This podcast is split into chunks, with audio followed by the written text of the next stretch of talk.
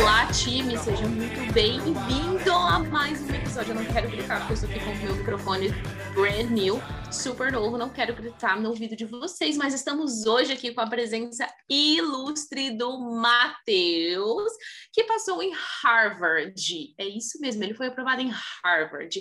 E ele vai contar para a gente hoje a história dele. Estamos aqui com Sara. Oi, tudo bem, Sara? Olá, achei que a Monique não ia me apresentar nunca. Ah, Monique, achei que você não tomou super coffee hoje. Tá meio retraída do lar. Tá retraída? Não tô gritando? Como é que tá o áudio aí para vocês? Me dá um Não, tá feedback bem aí. de Me dá um boa. feedback. O pessoal Tá vai, tranquilo. Beleza, só beleza, vai beleza. estranhar que a Monique não começou esse negócio sempre. Agora eu vou gritar. É porque tá me... não- eu estou com meu microfone novo aqui, ele é muito potente, eu não quero gritar no ouvido das pessoas.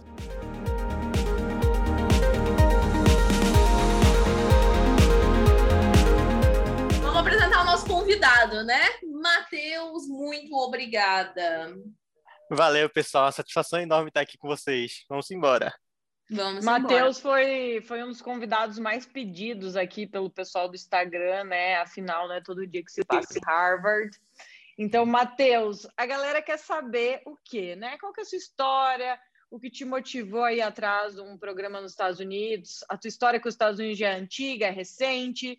E, claro, a gente quer saber como que foi o processo aí de aplicação, como é que rolou. Então, vamos por partes aqui. Comece se apresentando, qual que é a tua área, e a gente vai Massa. desenvolvendo o papo.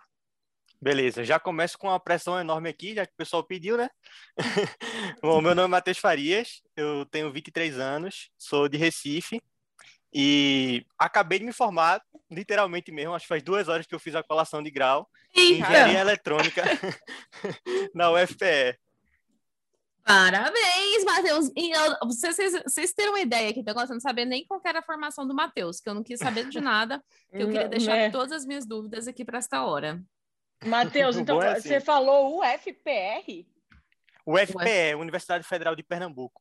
Ah, PE, tá, beleza. Isso. Eu ia falar, é, tá, alguma coisa estava estranha. Fechou, fechou. Então, o Matheus não tem mestrado, galera. Já fica Matheus não-. Não tem mestrado. Isso, não tenho, é. E foi aceito em Harvard. Matheus, você já pensou alguma vez na sua vida que você iria para Harvard? Pô, eu acho que ninguém pensa, né? Assim, eu Ah, sempre. Tem gente que pensa, não se engane. Tem gente que Não pensa. se engane que tem. É, aí é complicado, né? Assim, eu sempre tentei dar o máximo de mim em tudo, é, tentando alçar voos grandes, assim. Tipo, eu eu tinha um sonho muito grande desde pequeno de ir para MIT, Harvard, Stanford, essas três Uhum. em específico. E por isso eu sempre dei o máximo em tudo, mas realmente achar que um dia eu estaria ali é, é complicado.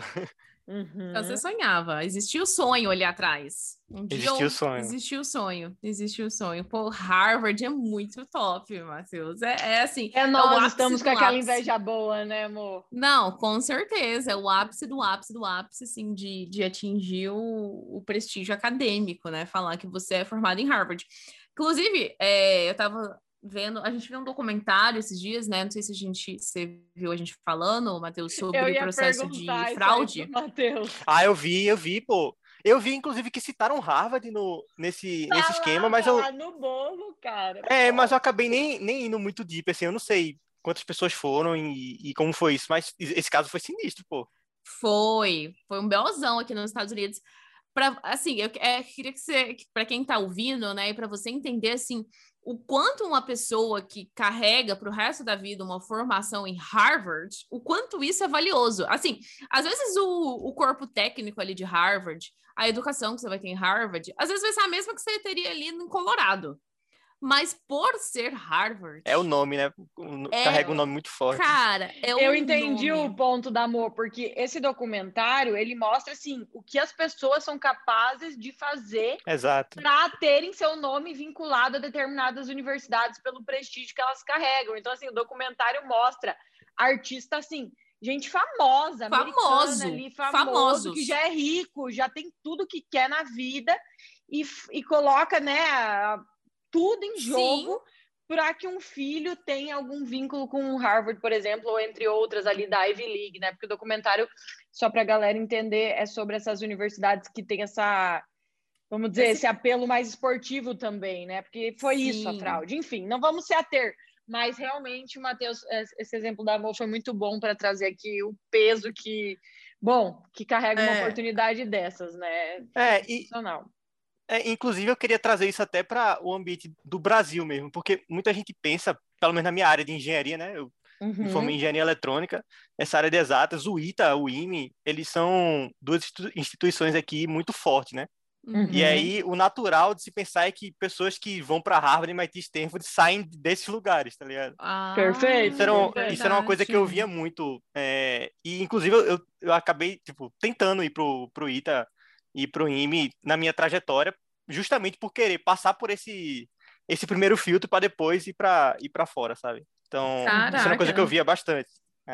Eu não sabia que tinha esse, esse negócio assim que o povo da engenharia, é, se não passasse pro ITA, não ia para Harvard. Era meio que uma crença, isso, Matheus? É, e na verdade, eu acho que nessas universidades existem muito, muitos intercâmbios, muitas ligações, assim, né? Eu, eu realmente não sei muito a fundo, mas é, é natural se pensar que uma pessoa que passa no ITA, pelo menos ela pode ser capaz de um dia ir para Harvard, e o cara que não passa, talvez não. Talvez, que- é, que porque rola é esse- referência, esse né, pensamento, engenharia. né? É tipo, Exato. você tá na top 1 aqui no Brasil, visando ir para realmente uma universidade diferenciada lá, né? Faz sentido. Exato. Vemos Faz que sentido. não foi o caso de Matheus, já que Matheus Não foi, é é, eu não passei daqui. UFPE. Verdade. Acabou fazem, fazem duas horas que Matheus defendeu aí a sua, ah, não sei como que chama teu TCC aí, Matheus. Foi a, a colação de grau. O TCC Foi foi, a antes. colação Foi o, de grau, foi oficial lá. Foi o Isso. oficial. Ô, Matheus, mais uma coisa, né, que você tá trazendo aí pra gente é o seguinte: o pessoal acha muito que é, a- a- exi- tem essas universidades renomadas, a pergunta que a gente recebe bastante, né? Quão, é, qual é o peso da universidade que eu me formei, né?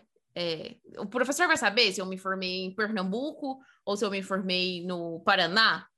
Bom, a universidade vai saber? Parece que não, né? É, eu acho você- que isso é, é bem difícil, realmente. Na verdade, eu, eu imagino que os professores não conheçam nenhuma universidade. Se conhecer alguma, conhece a USP. É. É isso. Exato, nossa, isso que você falou é verdade. Porque, por exemplo, eu já vi quem sabia o que era USP, mas não sabia o que era Unicamp, do peso da Unicamp. Hum, Então é uhum. muito Aham. difícil eles saberem. Ah, a Universidade de Campinas é boa, a Universidade Federal de Pernambuco é boa. É- é- isso aí é muito mito, realmente. É tirando Eu acho que é mais- USP. É, eu acho que é mais o que você faz com aquilo que você tem, sabe? É Acho que isso vale pra, perfeito. pra Não, qualquer com lugar do mundo, certeza. na verdade. É. Isso vale para qualquer lugar do mundo.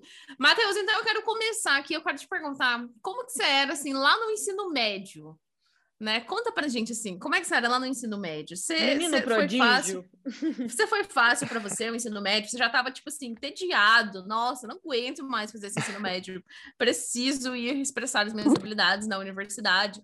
É, passou no vestibular de primeira, passou no vestibular em qual colocação? Queremos saber de tudo. Massa. É, então, eu não sou nenhum gênio. É, eu, eu gosto de contar a história que na oitava série eu fiquei de recuperação em física. E na verdade isso foi um- um- uma reviravolta que foi bem legal na minha vida, porque no ensino médio, é, no primeiro ano, assim, eu tinha muita dificuldade. E eu acabei virando muito amigo do meu professor de física, Charles Toruda. Hum, E esse cara, Uhum. tipo, é, literalmente mudou minha vida, sabe? hum. Ele sentava comigo depois das aulas e me motivava muito a, a, a crescer, a, a ser um bom estudante e tal. Mandava problemas interessantes, a gente discutia. E aí, Gente, que legal. É, foi, Foi um massa, mentor, foi né? muito importante. Não, eu Exato. também fiquei de recuperação em física, mas no caso eu odeio física. Eu não tô gostando ainda, não me, não me fez gostar. Eu Bom, sempre fiquei também. Eu sempre fiquei, mas assim, não resolveu minha vida, não mudou minha vida. É, eu acho que isso é muito reflexo do, dos professores da Com gente, né? Acho que certeza. muita gente que eu conheço do ensino médio acabou seguindo uma carreira numa área por conta de um professor que mudou sua vida e tal. E isso foi com certeza o meu caso. É, eu não sabia, eu não, não gostava nada de exato, sabia nada de matemática, de física, queria nem saber disso. Só fazia brincar mesmo. Uhum. E aí, tá brincando. é No sério, ensino médio? Você não até o daquele- primeiro, não, no primeiro ano de ensino médio eu era um aluno bem ruim assim. Mas Hum. depois que eu conheci esse professor aí que realmente minha vida mudou mesmo. Ele me te, fala, ele te mostrou os caminhos, né, que você podia seguir Exato. na sua vida. Se você estudasse um pouquinho mais do que você estava fazendo. Isso, exatamente. Entendi. É, eu sempre tinha uma visão de, de querer mudar o mundo. Eu, eu digo para meus amigos que, eu, que meu sonho é dominar o mundo, né? É, eu gostaria muito de, de criar alguma coisa que fosse impactante a nível global, assim, tipo um computador, sabe? Um transistor, um celular, uma coisa que fosse nesse sentido. Mas até aquele momento eu não tinha nenhuma visão sobre isso, sabe? Eu só queria, mas não atuava, não, não fazia nada para mudar a situação.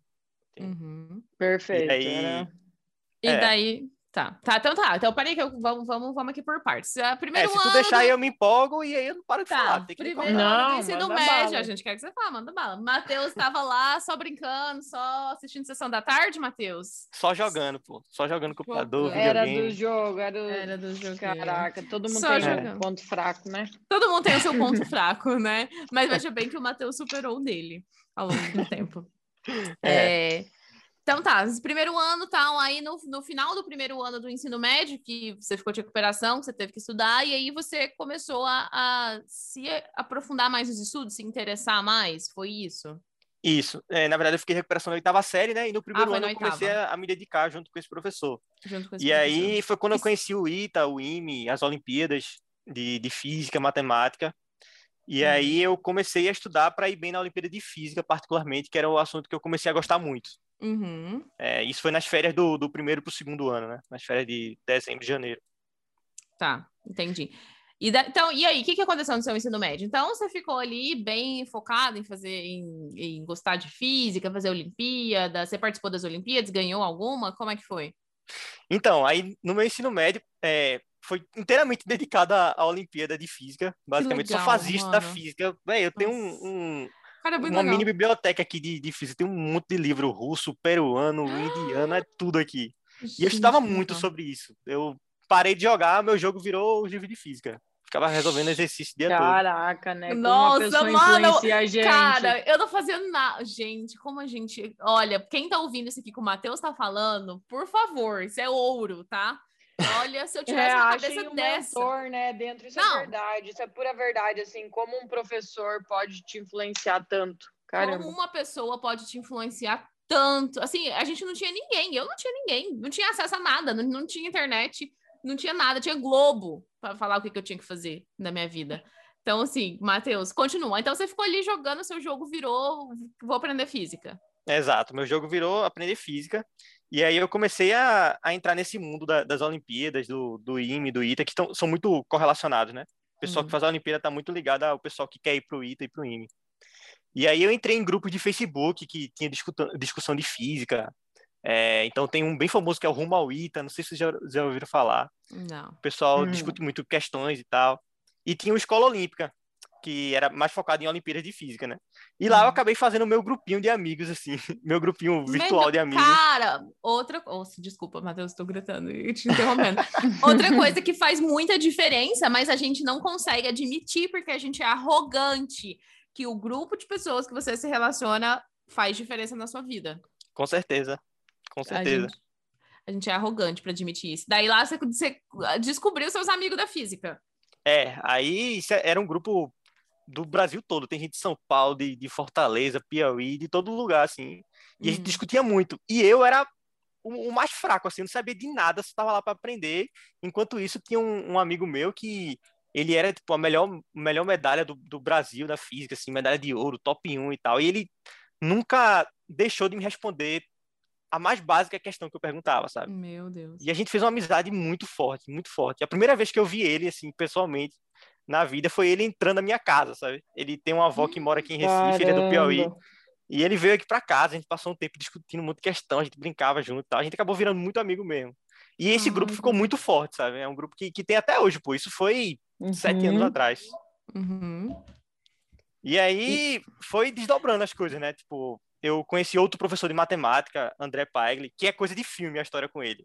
Hum, É, ele fez um- uma sala de aula na casa dos pais dele, lá no fundo, assim, uma sala massa, com quadro e tudo.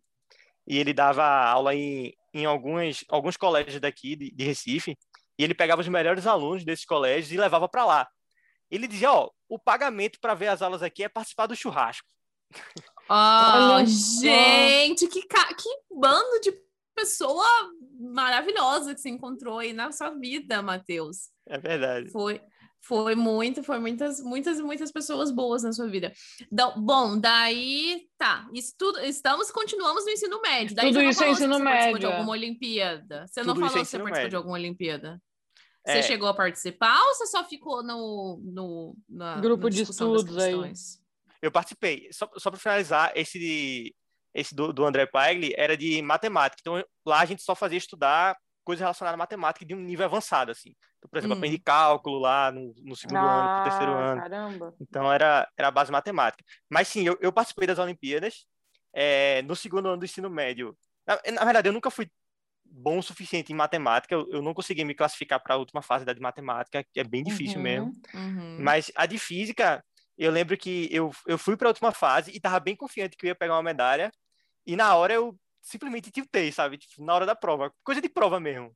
Sim. E acontece. eu acabei indo mal no, no, nesse segundo ano. E eu fiquei completamente decepcionado comigo, porque eu tinha estudado muito para aquilo e simplesmente não consegui performar do jeito que eu esperava, sabe? Ah, Perfeito, Foi uma grande derrota foi- para você. Foi uma Foi grande um- derrota. Foi uma grande derrota. Caraca, Tá. isso aí já era terceirão? Isso era o segundo ano. Segundo ano.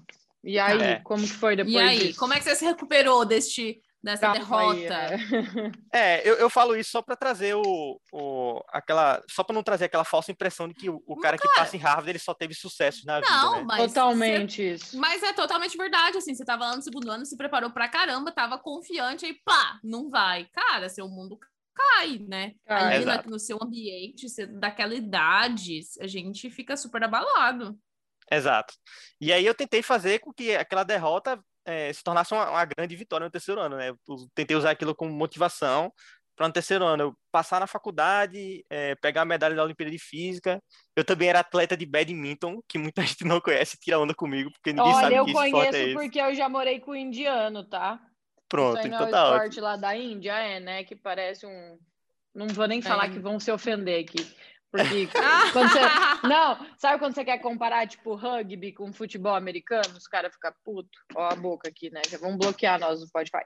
Mas se badminton é a mesma coisa aí. Quando você quer comparar com outro, os caras ficam ofendidos. Quem gosta do esporte não gosta de comparação, né? Ai, É, o pessoal mas- tira onda dizendo que é Não, mas- brincar de peteca, né? Isso, mas tem É. que explicar o que, que é, porque senão a pessoa não sabe. É aquela com raquete, é a peteca com a raquete, não é, Matheus? Isso, é, é como se fosse um tênis numa quadra mais reduzida, assim, e a bola é uma, é uma peteca. Ah, bem legal. E você jogava badminton no meio do. ah, Per- é Pernambuco ou Recife? É, Pernambuco é, o eu- estado e Recife é a cidade. né? Pernambuco, é, per- é, mas você, mora, você é de Recife. Isso.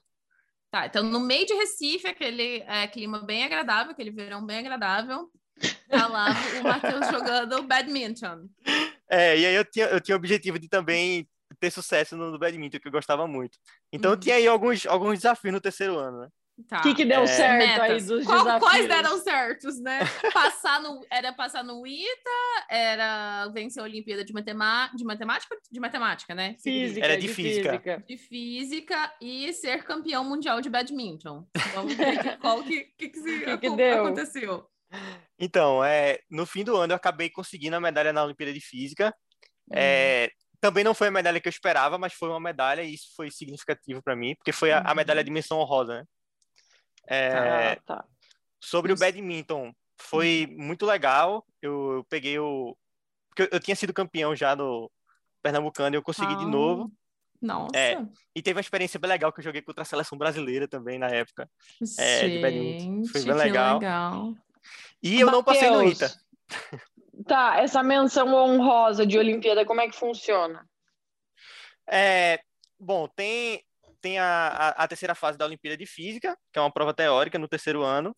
E aí, baseado no, no número de acertos do, de todos os participantes, você é ranqueado, né?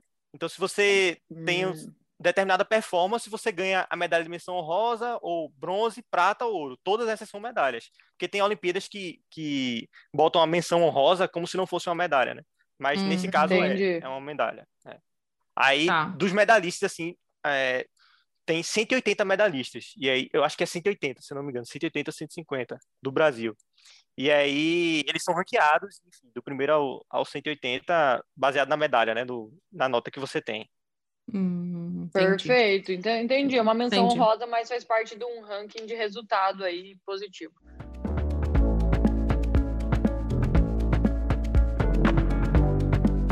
Muito bom, Matheus. Daí você não passou no ITA, mas foi aí que você já passou na Federal de Pernambuco? Isso, eu fiz a prova do ITA, do IME e fiz o Enem, né? Que é o processo de ingresso Ah, da, legal. da Federal de Uhum. Pernambuco. Aí Uhum. acabei indo para a Federal de Pernambuco mesmo. É, decidi não ir para o ITA, que foi uma coisa difícil para mim, porque todo mundo daquele grupo que eu, que eu tinha comentado, né? Do meu Tava grupo de amigos, Todo mundo tava indo pro Ita. não todo mundo, mas a gente tinha um pensamento em comum que a gente deveria ir para lá. E era Então, muito você legal. não passou? Eu não passei no Você ITA. não passou. Tá. Isso. Então você não E tinha, aí- não tinha opção de ir, se você quisesse. Não, Exato. poderia ter esperado e tentado mais um ano, né? Exato, eu poderia ter, Hum, ter entrado em algum cursinho específico que eu não, não tinha feito até então. Uhum. E era um, um objetivo em comum de todo mundo desse grupo ir lá e o pessoal mora junto, né? No ITA, no IME. Ah, Então, era uma coisa que a gente gostaria muito de, de fazer. É. Mas, no fim das contas, teve gente que foi pro ITA, sim, teve gente que foi pro IME e teve gente que foi pra USP. Aí eu acabei indo pra UFPE. Mas o contato a gente manteve. Manteve, manteve. Beleza. Tá, e aí, mas assim, Matheus, eu tô assim, cê, foi muito difícil para você não ter ido pro ITA? Ou você falou, ah, não deu, vou trabalhar com o que eu tenho aqui? Ou foi um momentos assim de tristeza na sua vida? Assim, né? Bom, isso que, é, isso que é triste, né? O cara passa na federal e ainda tem a E possibilidade ainda de tá achando ruim. Porque... Porque não passou no, no melhor, né? É porque no momento do vestibular, a gente é um momento muito delicado, né, na vida da gente. Tipo Sim. assim, todo mundo tá tomando um rumo na vida e qual rumo eu vou tomar daqui pra frente, né? Sim. Como é que foi pra você? Você foi chateado você foi, ah, tá bom. E ficar- outra coisa, era os mesmos cursos em todas as instituições? Exato, era o mesmo curso. Tá. Ah, É, então, Monique, e aí eu volto de novo naquele meu discurso, né? Foi outra derrota que eu tive e, e eu tive que lidar com essa situação da melhor forma. uhum. Então eu pensei o seguinte, pô, eu fiz Olimpíadas, eu, eu estudei bastante assunto, até universitário para as Olimpíadas, né? Por exemplo, cálculo lá no, nas aulas do, do meu professor que eu citei. Aham. Então eu vi na, na UFPE um. eh, Tipo, eu, eu poderia usar o UFPE da melhor maneira possível. Eu, se- eu entrei na Uhum. UFPE pensando, pô, eu vou fazer o mínimo possível para ser o melhor da turma eh, na graduação, com relacionado a notas, disciplinas, e fora dela eu vou fazer o máximo possível para ser o melhor do mundo. Então, Caralho. esse foi meu foco desde o início da faculdade, sabe? O mindset estava diferente. E eu quero te fazer uma pergunta. Por que, que você escolheu engenharia elétrica e não escolheu física, mecatrônica, outras coisas? É, essa é uma pergunta difícil também. Eu, Hum. eu gostava de física, mas eu, na verdade, o que eu via na física era, tipo, diversão de resolver problemas. Eu não, Ah. não sabia ao certo se eu gostaria de pesquisar em física, sabe? Então, Eu não sei Uhum. se é, essa história de ser pesquisador e de, se ficasse no Brasil, provavelmente professor, Claro. Claro, Isso- nossa. seria uma, uma coisa que eu gostaria, sabe? Uhum. Engenharia eletrônica, que foi a que eu escolhi, é, não está muito distante da física. Tipo, eu tem, tem várias interseções aí, e ao mesmo tempo eu conseguia ver talvez um, um impacto maior no, no meu contexto, sabe? Eu acho que eu, eu conseguiria, sei lá, construir coisas. Você E eu pensou na que isso poderia carreira, impactar né? melhor. Você pensou mais É. da carreira do que. No curso Exato. em si, talvez das matérias, né? Então, as suas opções, essa essa era a sua única opção ou ficou alguma coisa assim meio que você em dúvida? É, eu fiquei em dúvida naquele momento sobre engenharia e física, né? Porque a física lá do- da UFPE, ela é muito muito relevante, assim. O departamento é muito conhecido nacionalmente. Uhum. É, e aí no futuro eu acabei dando um- uma, umas coçadas lá também. Eu acabei usando um pouquinho esse departamento a meu favor, que eu vou contar aí. Mas acabei indo para engenharia eletrônica mesmo. Eu acho que foi só pela, pela carreira mesmo. Sim, sim, não, foi uma escolha. Perfeito. Uma escolha que você teve que fazer. É, e a. Tá, você tem alguma coisa pra falar, Sara? Não, ia pedir para ele desenrolar agora como é que foi durante a faculdade, quais pontos com que esse ele considera. mindset, com esse mindset aí, né, de tipo, não, é o que eu tenho para trabalhar nessa federalzinha aqui, nessa capital desse estado. É, que, como é que você entrou lá? Qual, qual foi a primeira atitude que você fez? Que você falou assim, bom, vamos lá, eu preciso fazer isso. Você procurou um professor para ir fazer iniciação científica? Você foi por sua conta, fazer, procurar fazer atividades extracurriculares? Como é que foi? No primeiro período, assim, primeiro, bicho, bichão, Aham. sabe nem onde que é os, os prédios. Aham. É, aí começa a doideira, porque a, a faculdade, a graduação foi intensa. É, Primeiro, eu tentei ver tudo que a UFPE podia dar, assim. E aí eu, eu vi uma oportunidade muito legal, que era de monitoria. Não sei como funciona na, na faculdade de vocês, quando Uhum. vocês estavam aqui no Brasil, mas é, lá na UFPE, em engenharia, existe isso de você ser monitor. Você, assim, você faz uma Mas- disciplina Tá. Oi. Ah, sim, isso. É isso que eu tô pensando, é porque você não podia ser monitor no primeiro período, né? Você não tinha feito Sim, você não pode. É, você não, não, não, não faz sentido, né? Você ser monitor no primeiro período. Mas, Uhum, para você ser selecionado como monitor, você tem que ter uma boa nota uhum. é, naquela disciplina. Na verdade, esse é o único, único método de, de escolher o monitor. Não estão se importando com didática nem nada, é só literalmente a nota na disciplina. E Uhum. eu gostaria muito de ser monitor de cálculo, porque eu tinha aprendido cálculo no, no ensino médio, então eu meio que estava na frente nisso, né? E aí, para ser monitor de cálculo, eu tinha que ficar com média 10, basicamente, lá na federal. Uhum. E essa monitoria, ela dá, é, ela dá como se fosse um saláriozinho, né? Uma bolsa de 400 reais por mês. E aí, eu achava que isso já era um, um pontapé inicial legal, sabe? Para começar a, a universidade. E aí, no primeiro semestre, o que eu fiz só foi realmente dar o gás nas notas para conseguir pegar a monitoria. Certo, entendo. Esse- é, tá. Então, esse foi o seu plano. Você falou, bom, vou segundo período eu já vou ser monitor de cálculo. Já Exato. vou garantir minha bolsa aí, 400. Na minha época, quando eu fui monitor, era 100 reais por mês. Mano. 400 que ajuda muito. Ajuda, mano, você é quebrado. Você não, não tem como trabalhar, você fica por conta de universidade. Então, aí, e, e aí eu imagino que no segundo período você foi e começou a ser monitor de cálculo. Exato. Não, aí, é, em todos os outros períodos eu peguei monitoria. do- Do, Todos. segundo ao último. É, Do segundo ao do último. segundo ao último. Isso Em aí era uma coisa que, tipo, matérias. isso era, era a minha obrigação. Tá. É, como eu te falei, era, era o mínimo que eu, que, eu, que eu tinha que fazer, era conseguir essa monitoria, sabe? Porque Imagino que o Matheus deve ser famoso lá no seu curso, né? Mas Não, claro que você é, porque agora que você tá em Harvard, mas mesmo antes disso, você devia ser famoso. Mas né? eu vou Ah, te o Matheus. falar, ó, federal é, fa- era normal, né? Você fazer monitoria e iniciação. Cara, era, Não, mas ninguém fazia monitoria todos os semestres.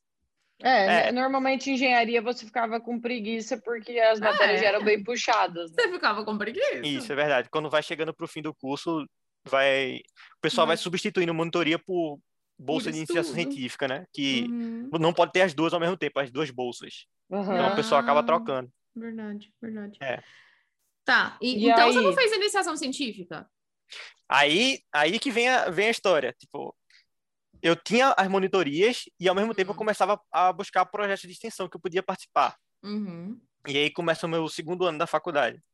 É, eu, eu ouvi falar que no Centro de Informática, que também é um, um departamento muito forte lá no, na Federal, tinha uma professora, que é a professora Edna Barros, que ela gostava de participar de competições de sistemas embarcados, que é um, uma área da, da eletrônica, microcontroladores. né? E aí eu vi uma oportunidade de engajar com algum projeto com ela. Ela não, não era normal pessoas de fora do centro de informática é, fazer projetos com ela, né? Então, Uhum. tinha esse desafio, tinha esse impacto inicial dela me aceitar no grupo dela. E aí, bom, a gente conversou e tal, eu levei uma proposta para ela e eu tive esse meu primeiro projeto de extensão, meu primeiro projeto externo, assim, que foi com a professora Edna. Que o, o, o projeto, no fim das contas, era para participar de uma competição, de, a competição nacional de sistemas embarcados, que a gente chama de SBESC. E Uhum. naquele ano ia acontecer em Curitiba. Uhum. É, então, eu. eu Tá, mas você que fez Não. o projeto, você chegou lá para ela com uma ideia? Isso, a gente chega com a ideia e tal, e a gente vai discutindo, né? Tem umas reuniões Uhum. e tal, a gente vai lapidando e tal, e submete o projeto. O meu projeto é, é em trio, né? Esse, essa competição. Então, o meu projeto foi sobre semáforos inteligentes, que Uhum. é que é um negócio bem importante, na verdade, aqui em Recife, porque o trânsito aqui é bem ruim mesmo. Tipo, a nível global, é realmente péssimo. Ah, mas espera aí, Matheus, foi ela que te apresentou essa competição? Não, essa competição é, é famosa por ela participar várias vezes e ela sempre ganhar. Essa professora. Essa Essa professora. professora E Tá. você sabia disso quando procurou ela? sabia disso. Tá. E você já queria participar dessa competição? Queria, porque eu achava que fa- fazia sentido com o que eu queria, no fim das contas. Eu quero desenvolver alguma coisa massa, essa competição é para desenvolver coisas massas que resolvem problema, otimizam soluções, Legal. então Conta pra gente a importância dessa competição, porque eu não entendo. é, eu acho que essa competição é, é a melhor Pra sua competição- área, eu imagino que é famosa, né? É, é uma, é uma competição famosa para a área da eletrônica, principalmente quem se interessa por sistemas embarcados, microcontroladores, quem gosta de mexer com Arduino aí, esse tipo de coisa, Raspberry Pi. Então, Uhum. é uma competição que vale a pena participar.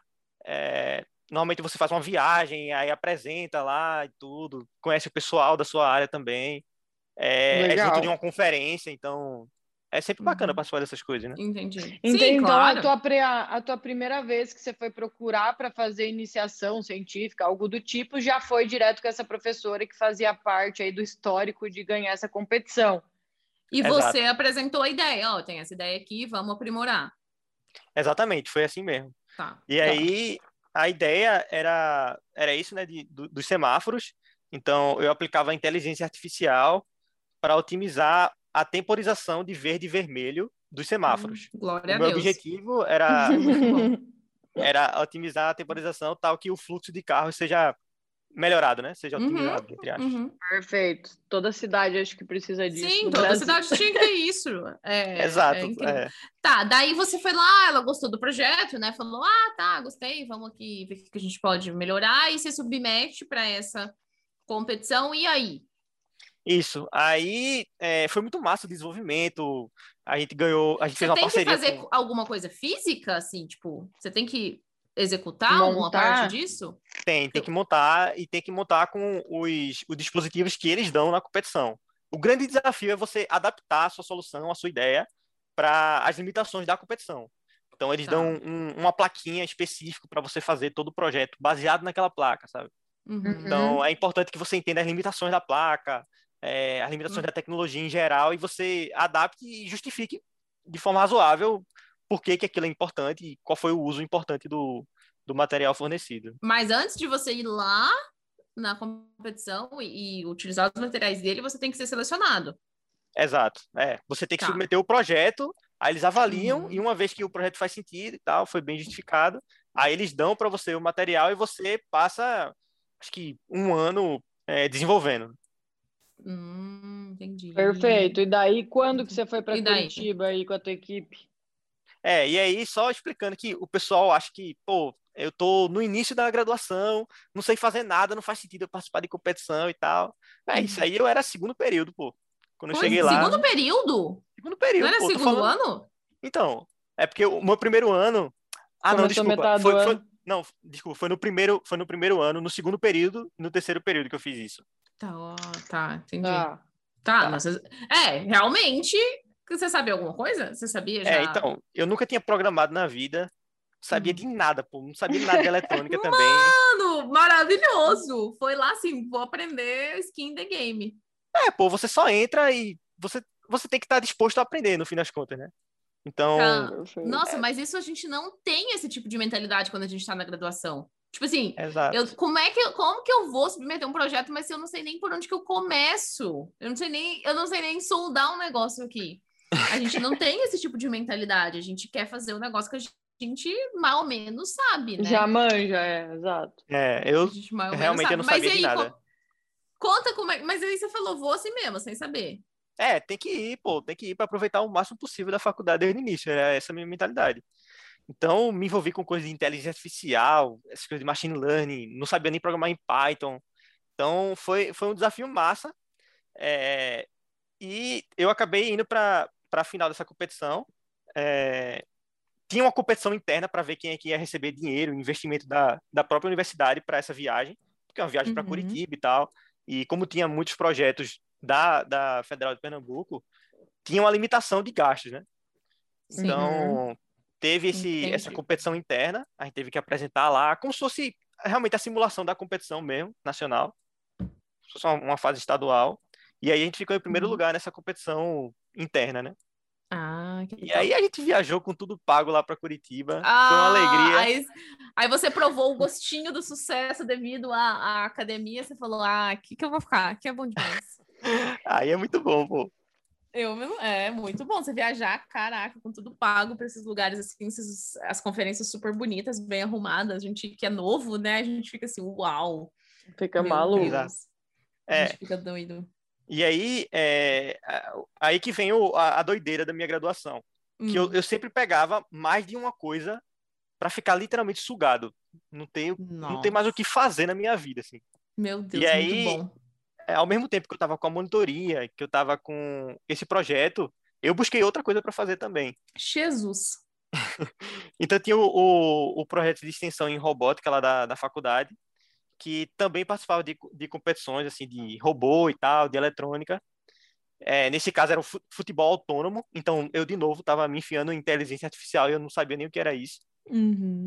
E Foi? o legal era que essa competição era em Curitiba e no mesmo dia. Ixi, Caraca, que bom. É, então eu tava matando duas coisas em uma só, assim. né? Mas no Claro. mesmo dia? Mas dava para você atender as duas no mesmo dia? Sim, porque era no mesmo lugar. Era um evento grande que, que tinha os dois, os dois eventos menores lá, que era a competição do, é, do futebol autônomo lá e essa competição de sistemas embarcados. Então Que eu conseguia participar das duas ao sincronia. mesmo tempo. Que É. Isso quer fazer sincronia. render o dinheiro da universidade, né? Isso daí.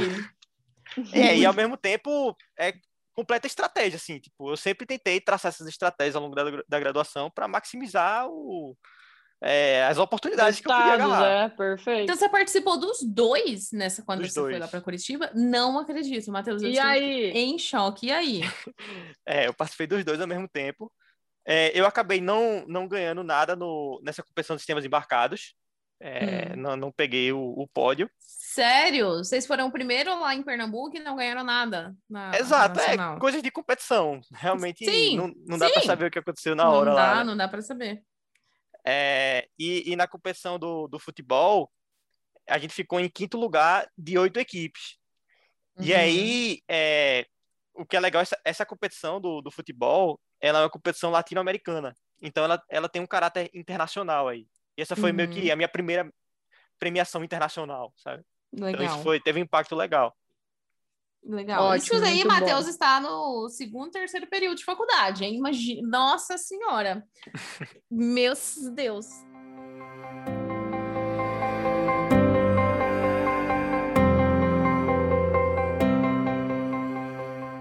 E aí, Matheus, aí você voltou dessas competições? Aconteceu mais alguma coisa ali de marcante, além, né, de você ter ficado lá ali em quinto lugar? É, nesse ano, eu, eu tava cogitando também seguir na área de matemática. Eu tinha conhecido um, pessoal do departamento de matemática, a gente ficou muito amigo. E a gente chegou a criar um grupo de estudos para a Olimpíada é, de Matemática Universitária, que tem a, a Uhum. OBM Universitária, né? Uhum. É uma Uhum. das Olimpíadas Universitárias que continua aí. E não tinha esse grupo de estudo antes. E tinha uns professores novos que estavam bastante empolgados lá na, na faculdade. E aí eu decidi juntar aquela galerinha que estudou comigo no, na sala do, do professor, lá na casa dos pais dele. Sei. A gente jun- se juntou e criou esse grupo de estudos lá no, na faculdade. E hoje em dia esse grupo, pô, é absurdo. Tipo, teve um, um aluno aí, sim, teve um aluno aí recentemente que ganhou melhor medalha do Brasil aí várias vezes no, na Mundial, sabe? E você é fundador, então, fundador do grupo de, de estudos parte de, dessa galera de aí. matemática. Legal, legal. E, É, mas... eu tava explorando, né? Ver se eu, se eu gostava da matemática ou não. Tá, mas quando acabou chegando num, num nível mais abstrato, assim, eu acabei não, não gostando tanto, sabe? Mas foi uma Tá. tentativa e foi uma tentativa válida também, eu gostei. Tá, você deu uma. Tá, você, você tentou, né? Com a matemática não deu, tudo bem, vida que segue. Vamos partir para as outras coisas aí. E aí você acabou largando, então, fundou e largou em algum momento aí, né? Isso, exatamente. Acabei não, não seguindo, né? Tá. E aí, é, chega o próximo ano. É, acho que a gente tá indo, indo pro terceiro ano da graduação. Certo. Estamos Aí indo eu- para o terceiro ano da graduação. É, aí O eu que, que comecei a- temos aí no terceiro ano? O que, que temos aí na, nessa No vida agitada? E sabe o que que é interessante? É que tudo isso tá à disposição de todo mundo. Tipo, todas as Isso. universidades têm ali é, professores que são mais empolgados, que você pode se juntar e fazer grupo de estudos, é, você pode fundar grupos de estudos, é, existem competições que você pode participar. Todos os cursos, eles têm esse potencial de você poder, igual o Matheus falou, eu queria me sentir sugado, assim, 100% focado nisso. Todos os cursos têm. Então o Matheus Ah, é explorou nós realmente. que não temos, né? É nós que somos-. A gente não- foge das atribuições porque ah, dá trabalho pra caramba. Em federal, por... eu não estava em federal, estava em estadual, mas eu lembro que eu fugia da iniciação científica porque eu pensava assim: ah, eu não quero mestrado nem doutorado. É, isso aí dá muito trabalho. Eu mal e mal consigo ter tempo para estudar para as matérias, para dar conta dessa carga horária aqui. Imagina que eu vou atrás disso. E aí, o que, que a gente faz? Se preocupa sempre com o básico, né? Que é passar em matéria, passar em matéria e deixa os Nossa. extracurriculares aí, que é o que faz diferença, tudo fora, né? De mão. E como a Monique disse, qualquer um poderia ir atrás dessas oportunidades. Perfeito.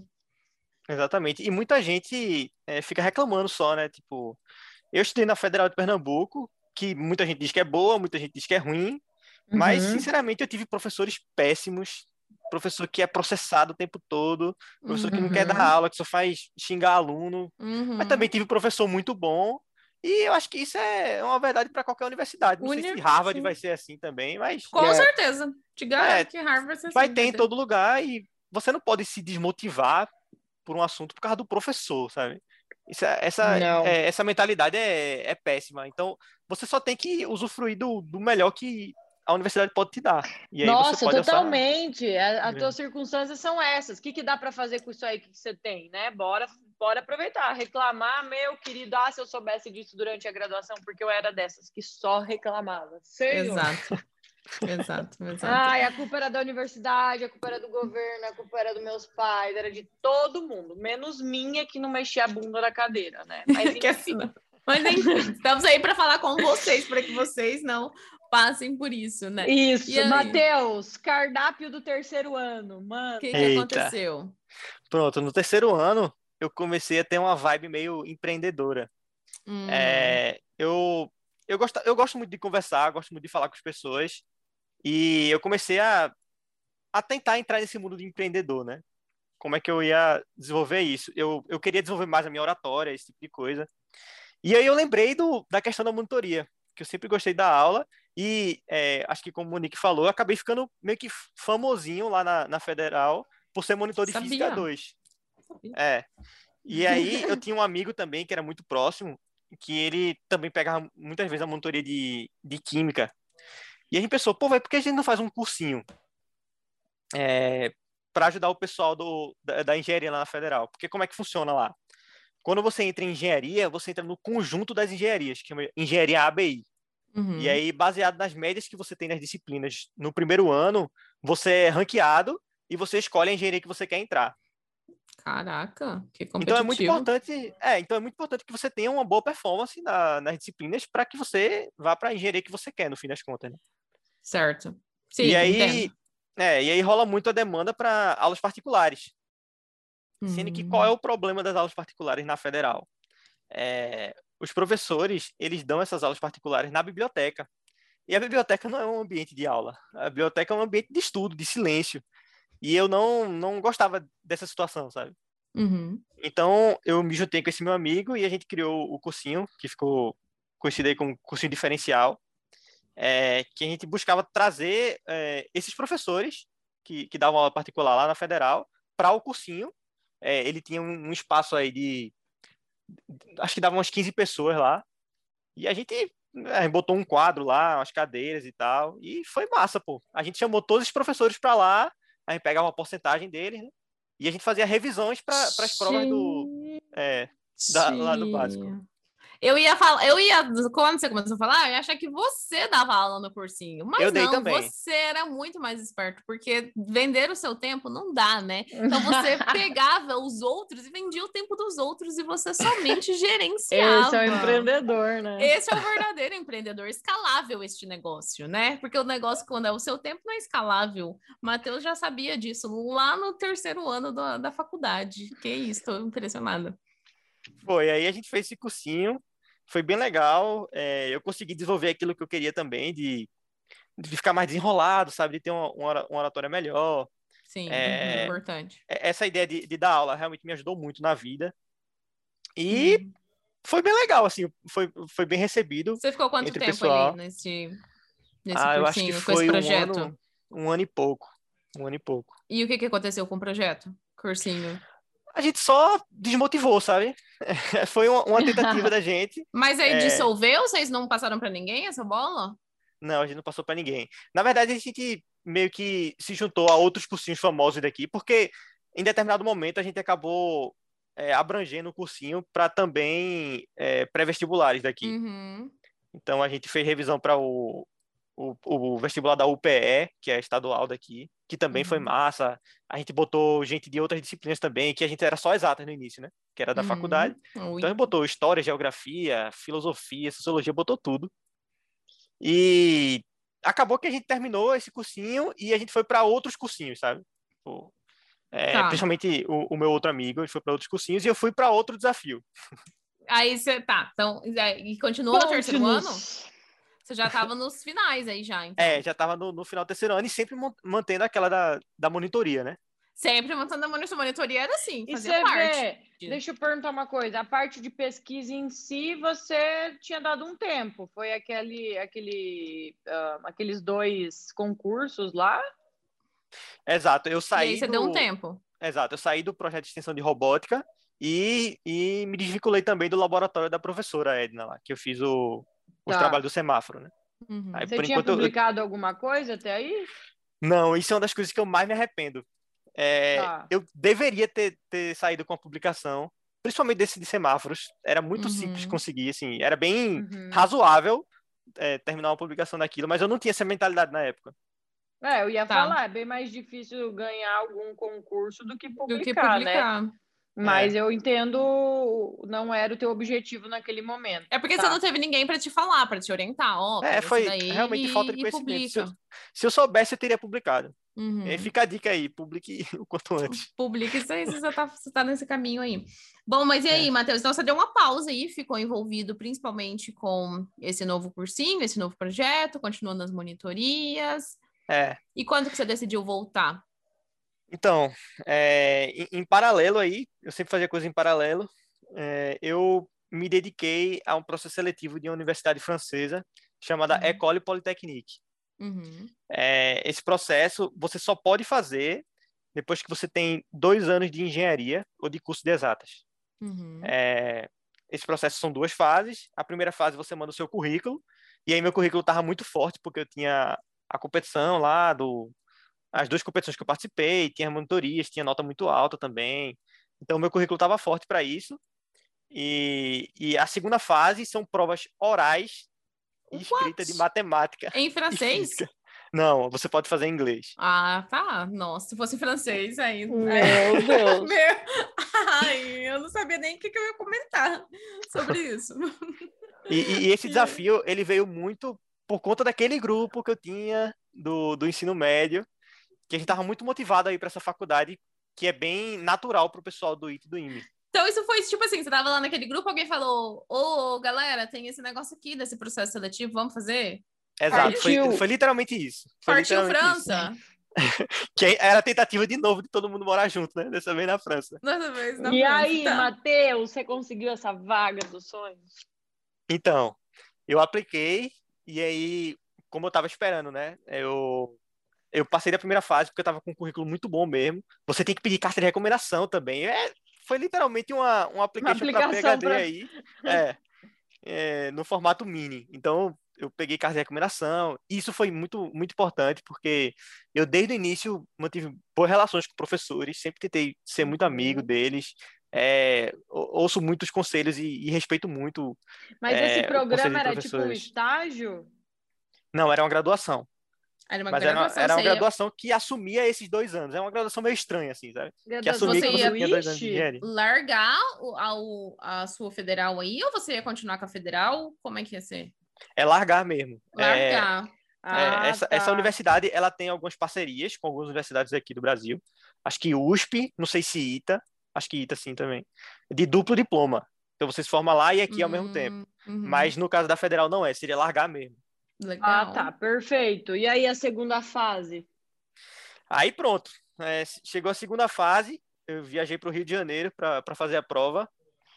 Prova sinistra. Pense numa prova Eu tô tensa, pensando velho. aqui como você faz um negócio Meu oral. Deus. E Véi, é, matemática? é absurdo, é absurdo. Eu tô pô. pensando, você fala, não, você leva ao quadrado aqui, aí você diminui, aí você deriva e integra. É, Não, como pô, é, é sinistro. O assunto é muito avançado mesmo, principalmente assumindo que você tem dois anos de engenharia.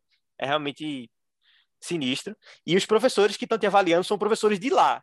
E é uma Uhum. universidade Caraca. muito boa. Inglês Então, ainda, né, inglês?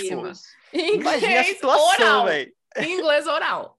Inglês oral, velho. Legal. Só Aí- desafio legal que o Matheus gostava. Já tinha feito o TOEFL? Aí, Matheus, Não, pô, tinha nada, pô. Meu inglês sempre foi mediano, assim, mediano pra ruim mesmo. Eu Hum. tinha muita segurança quanto a isso. É.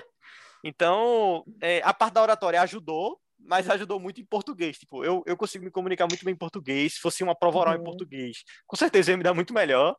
Sendo Uhum. que, velho, tô pra jogo. É, eu tava lá pra aprender, no pior das hipóteses. é, foi um. ia ser uma Experiência, experiência né? legal. É. Aí a prova oral de física, que era uma prova que eu que, que física eu sempre gostei muito, eu acabei indo bem até.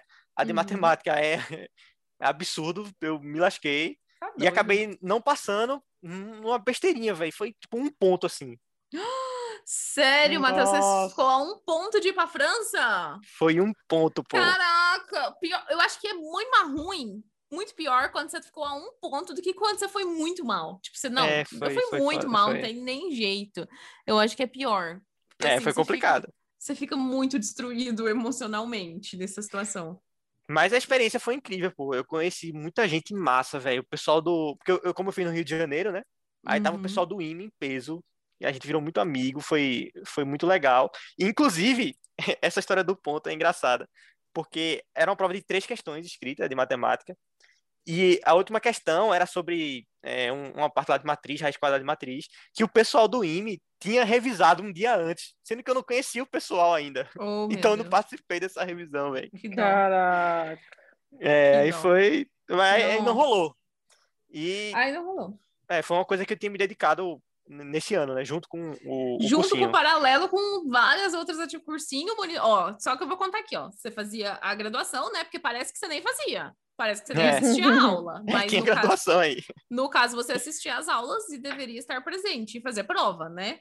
Isso. Então tá, então você fazia a graduação, daí você dava monitoria, você é, tinha um projeto do cursinho e você se dedicou a estudar para essa universidade na França. Isso.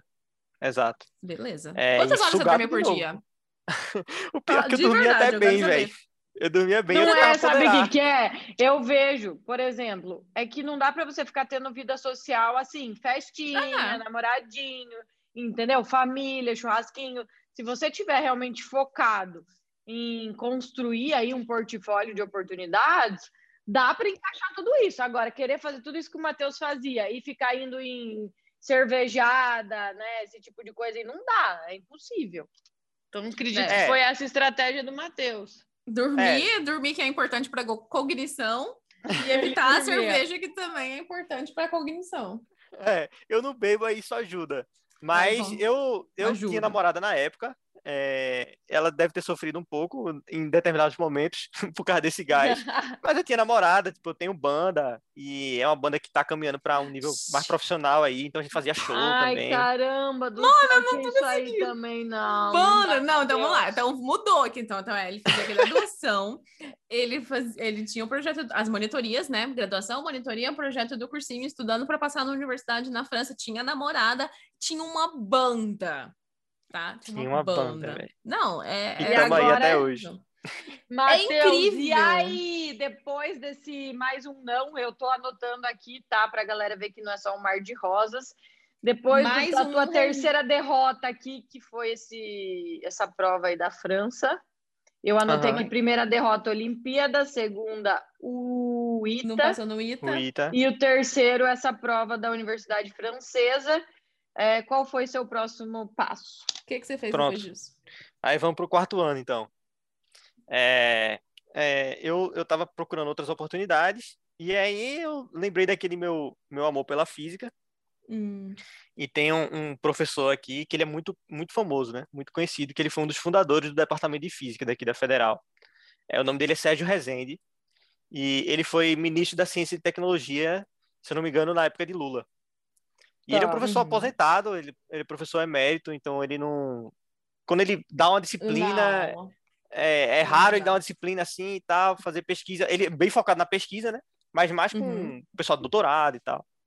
E esse Uhum. professor é uma celebridade aqui, tipo, todos os professores de Imagina, ensino foi médio, ex-ministro, né? Com certeza. É. muito respeitado. Todos os professores de ensino médio de física daqui de Recife, que se formaram na Federal, teve aula com ele. Uhum. Então, aquele Charles Turuda que me, me fez gostar de física, ele falava muito desse, desse Sérgio Rezende. E eu ficava, caramba, será que um dia eu vou conhecer Sérgio Rezende? Eu Ficava nessa, nessa noia, assim. Quando É, você entrou na federal, você já sabia disso? Que ele era do corpo docente? Sabia, mas eu sabia que ele estava aposentado já, né? Porque ele não, raramente dava uma aula. Tá. É, eu, eu tive uma, uma, uma vivência maior de relembrar o nome dele mesmo, quando eu paguei uma disciplina que o autor do livro é ele. Ah, É, perfeito. esse livro é, é usado nacionalmente. Aí ele assim, te vem à ele é memória. autor. É, aí ele veio, pô, Sérgio Rezende, esse cara aqui eu conheço. E eu fui para um, um, um colóquio do professor Moisés, que ele é autor de um de livro de física bem famoso também. E quem tava lá era Sérgio. E foi a primeira vez que eu vi Sérgio. Eu, caramba, é aquele cara que o pessoal quê? fala. Num colóquio? colóquio. Colóquio é, isso? é uma apresentação sobre pesquisa. Ah, tá. Não Olha, sei como- um como se vocabulário chama que. Seminário. Um seminário, né? Exato, seminário. É lá no Uhum. departamento de física, a gente chama de colóquio. E aí era, era Moisés falando da pesquisa dele, e quem introduziu é, a apresentação de Moisés foi Sérgio. E eu associei, né? Caramba, esse aí é, é Sérgio e tal. Aí eu fico dizendo, pô, esse cara é um deus. tá? Quando ele anda, chega, o chão Uhum. treme assim. Oh, Eu meu admirava Deus. muito ele, Matheus. Então, aí nesse quarto ano, eu criei a coragem de mandar um e-mail para ele, para ver no que ia dar. Eu queria fazer alguma pesquisa com ele. Eu queria ter- ter- Deus! É, eu queria ter- na cara dura. Eu queria ter Matheus, experiência. Nessa assim, época de- você não conhecia gente falando que e-mails geram vagas, né? Não, não conhecia não, pô. Mas é claro que o Matheus saiu na frente. Pô, anota aí que esse aqui é um clímax desse podcast aqui. Matheus mandou um e-mail para o famosíssimo Sérgio Rezende, que era muito cobiçado na universidade. Caramba, Matheus. Caramba, Matheus, você sabe. esse- E conta, conta pra gente como que esse e-mail mudou a sua vida. Conta pra gente. Então, é, eu tinha é, essa visão do, daquele pessoal do grupo, né, que estava sempre dando o máximo, tentando ir para lugares legais. Então, tinha gente que, que tinha ido para MIT já. É, eu cheguei a dar aula pra, de, de Olimpíada para um menino que passou em Stanford. Então, eu tinha essa visão e eu pensava que eu, eu poderia ser capaz de chegar lá. Uhum. E Sérgio se formou no MIT. Ele fez o, o mestrado e doutorado lá. Então, eu, eu via essa oportunidade. Pô, eu vou fazer uma pesquisa com o Sérgio, ele vai me recomendar, talvez, e eu MIT. posso ir para MIT. Era essa... Mas esse é perfeito, Matheus. Totalmente. É perfeito o que você pensou. É, Muito bom. eu, eu, eu sempre fui muito estrategista nesse sentido. É, as coisas que eu fazia era sempre para maximizar as chances, sabe? Mas até então eu não sabia nem que eu queria doutorado. Eu só queria Uhum, ter a melhor experiência possível na faculdade. uhum. Realmente Nossa. vivenciar tudo que dava, aproveitar tudo da melhor maneira. assim. Matheus, e você já tinha o costume de contratar professores lá por e-mail, ou até então a maioria você ia presencialmente na sala? Eu tinha o, o costume de manter boas relações. Eu sempre Uhum. mantive boas relações com professores, sempre fui muito amigo, assim. É, então, trocar e-mail não era um desafio. Mas Uhum. esperar que o e-mail de Sérgio Rezende fosse respondido realmente era, era loucura. né? Mandar o e-mail pra ele era, era mais desafiador, E né? deixa eu Era- perguntar, ele deixava exposto o e-mail dele? Estava no site? Como é que era? Ah, essa informação é muito fácil. Você bota no site, tem o, o, o corpo docente, todos os e-mails lá. E aí Ah, é, é isso é bem liberado. tranquilo. Entendi. É. O problema é que Tem. muita gente, um, um professor não vê, sabe? Ou, sei lá, ele é um professor mais velho, é aposentado, Uhum. aí não, não tinha por que ele me responder, sabe? Sim, E aí, como é que Certo, foi? Entendo. Aí eu mandei o e-mail e foi na cara dura, assim, foi tipo. Inclusive, vendo o e-mail hoje, eu fico pensando, caramba, como é que ele respondeu isso? Mas era de- dizendo, ó, eu tenho o sonho de, de ir para MIT, é, tenho amigos que, que passaram Uhum. por essa, essas situações também, a gente sempre tenta dar o máximo. Queria conversar só para para ver como foi tua experiência lá. E aí foi mais ou menos assim, o, e-mail foi bem ruim, na verdade, bem mal Foi bem escrito. ruim. Não. É. Hum. E aí ele respondeu em cinco minutos esse e-mail. E aí Hum, foi quando, eu- Caraca. é, foi quando eu pensei, caramba, velho, ele eu, eu não esperava nem que ele fosse responder, e só por ser tão solícito assim de, de responder esse e-mail, já ganhou mais admiração por mim, sabe? Da, da minha parte. Uhum. E aí ele já montou logo, ó, vamos conversar sim, vai ser um prazer conversar. Isso era tempos pré-pandemia, onde existia é, conversas presenciais ainda, encontros. E aí ele disse, ó, Entendo. passa lá, isso foi uma sexta, passa a segunda na minha sala, bora bater o papo. Aí eu fiquei emocionado, Nossa, né, aí pô? ficou- Aquele Nossa. Imagina, é, tipo, Final de semana, ansioso. aquele fim de semana ali foi sinistro. E aí, pô, velho, eu lembro de, de ir lá na sala dele, e aí eu falei tudo, pô. Me abri mesmo assim, contando meu sonho de querer mudar o mundo e tal, querer fazer uma tecnologia legal. E é, ele tem um, um frigobar lá na sala dele que tem uma foto do, do MIT. Aí ele dizia, tipo, ó, esse aqui é o, a vista que eu tinha do, do MIT lá. Quem sabe um dia você não vai pra lá e tal, tá ligado? Motivava, assim, era bem, bem legal. Ai, meu Deus. Além E de foi- celebridade, ele era motivação. Pô, o Sérgio Rezende é um cara incrível, velho, em, em todos os âmbitos, como professor, como ministro, como pessoa. O cara é sensacional. Eu devo muito a ele. Não, E dá aí- pra ver, né? Abriu as portas pra você mesmo já tendo toda essa bagagem aí. Com Maravilhoso. certeza.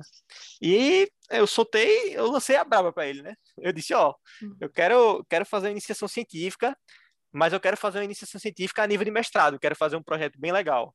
Bora fazer e Uhum. tal.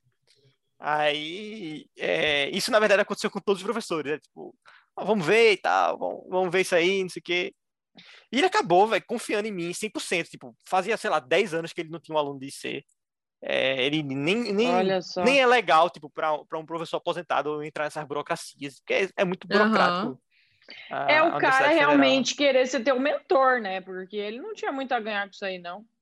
É, na- eu Não. sempre senti ele bem aberto comigo, assim. Isso foi bem legal. Ele, sei lá, acho que ele só acreditou no meu sonho, porque ele não viu nota minha, ele não sabia de nada sobre mim. Só mandei um e-mail e fui lá, sabe? Ele Realmente não não sabia que nada você tinha demais. participado tudo isso aí. Nada, nada. Mas você falou Nada. pra ele quando você encontrou com ele ali naquele primeiro dia? Não, eu só falei que eu era um cara motivado, que, que tava indo bem na, é, na federal, que sempre me esforcei. Véi, eu simplesmente vendi meu peixe lá. Ele mas- gostou do teu papo, né? Simples. Do papo, exatamente. E talvez isso tenha sido por ter me dedicado tanto pela oratória, assim, de falar sobre mim. Isso, sei lá, lá a gente pode de sequelar trás. em várias coisas aqui, mas eu nunca vou saber a justificativa certa por ele ter confiado em mim, sabe? É, não dá pra saber. E ele te aceitou como aluno de iniciação científica. Aceitou e, E e você aí tinha eu, algum projeto em mente? Vocês desenvolveram junto? Como é que foi? ele tinha um projeto em mente e ele, ele passou esse projeto comigo. E ele tem, é, ele tinha um, um, um aluno lá de, de doutorado, né? Então eu fiquei, Uhum. na verdade, muito próximo desse aluno de doutorado em si, que Uhum. aí caminhou comigo durante esse projeto inteiro, né? Uhum. É, o projeto basicamente era para fazer um amplificador de sinais abaixo do nível de ruído. Então era um amplificador chamado Loquim, que amplifica sinais ah, da, eu da ordem trabalhei de, com isso. de nanovolt. Pronto, Que foi um pesadelo, inclusive, o tal do Locking Amplifier. exato. É, aí o pessoal usa muito lá no laboratório dele, e ele tem muito essa, essa vibe de fazer os projetos do. Assim, usar equipamentos que os próprios alunos desenvolveram, sabe? Uhum. Então, tinha loquins lá, comerciais, sendo que ele queria desenvolver o do laboratório. E aí eu participei desse projeto aí. Tá. E daí, junto com, principalmente com o, com o menino de doutorado. Foi, com, é, com muita ajuda dele, né? E aí Uhum. foi quando eu criei o, o laço com, com o Sérgio, que foi fundamental. E no fim das contas, ele foi um, um dos professores que, que me recomendou. Isso foi muito massa. Era uma- foi um sonho, assim, de verdade. E Tá, Não, mas peraí. eu quero saber qual é o tem... desenrolar deste Não, é isso que eu ia falar, porque assim, a única coisa que eu sabia do Matheus até então, antes de chamar ele aqui, que ele tinha passado em Harvard, é que ele chegou em algum concurso aí desses tantos que ele fez na China. Foi esse que o Vamos Sérgio chegar. Eu quero saber vende? que foi esse. Eu quero saber que, que Então. hora que você foi China, que essa foi a única informação que a Sara me passou também. Pronto, vamos lá. É, eu sempre fiz as coisas em paralelo, né? Então, enquanto eu tava lá trabalhando com o Sérgio, eu procurei outra coisa para fazer. Eu não tô Aí acreditando. Ele não que não foi com o Sérgio. com o Sérgio Rezende. Que não foi com o Sérgio. Eu tava, eu não tava achando que era agora. Eu não, não, eu não tô acreditando. Eu tava achando que era agora. Não é agora. Daí, Não, senta não aí, foi. gente. Senta aí. Você já passeou com o cachorro, você senta que tem mais. Senta aí, é.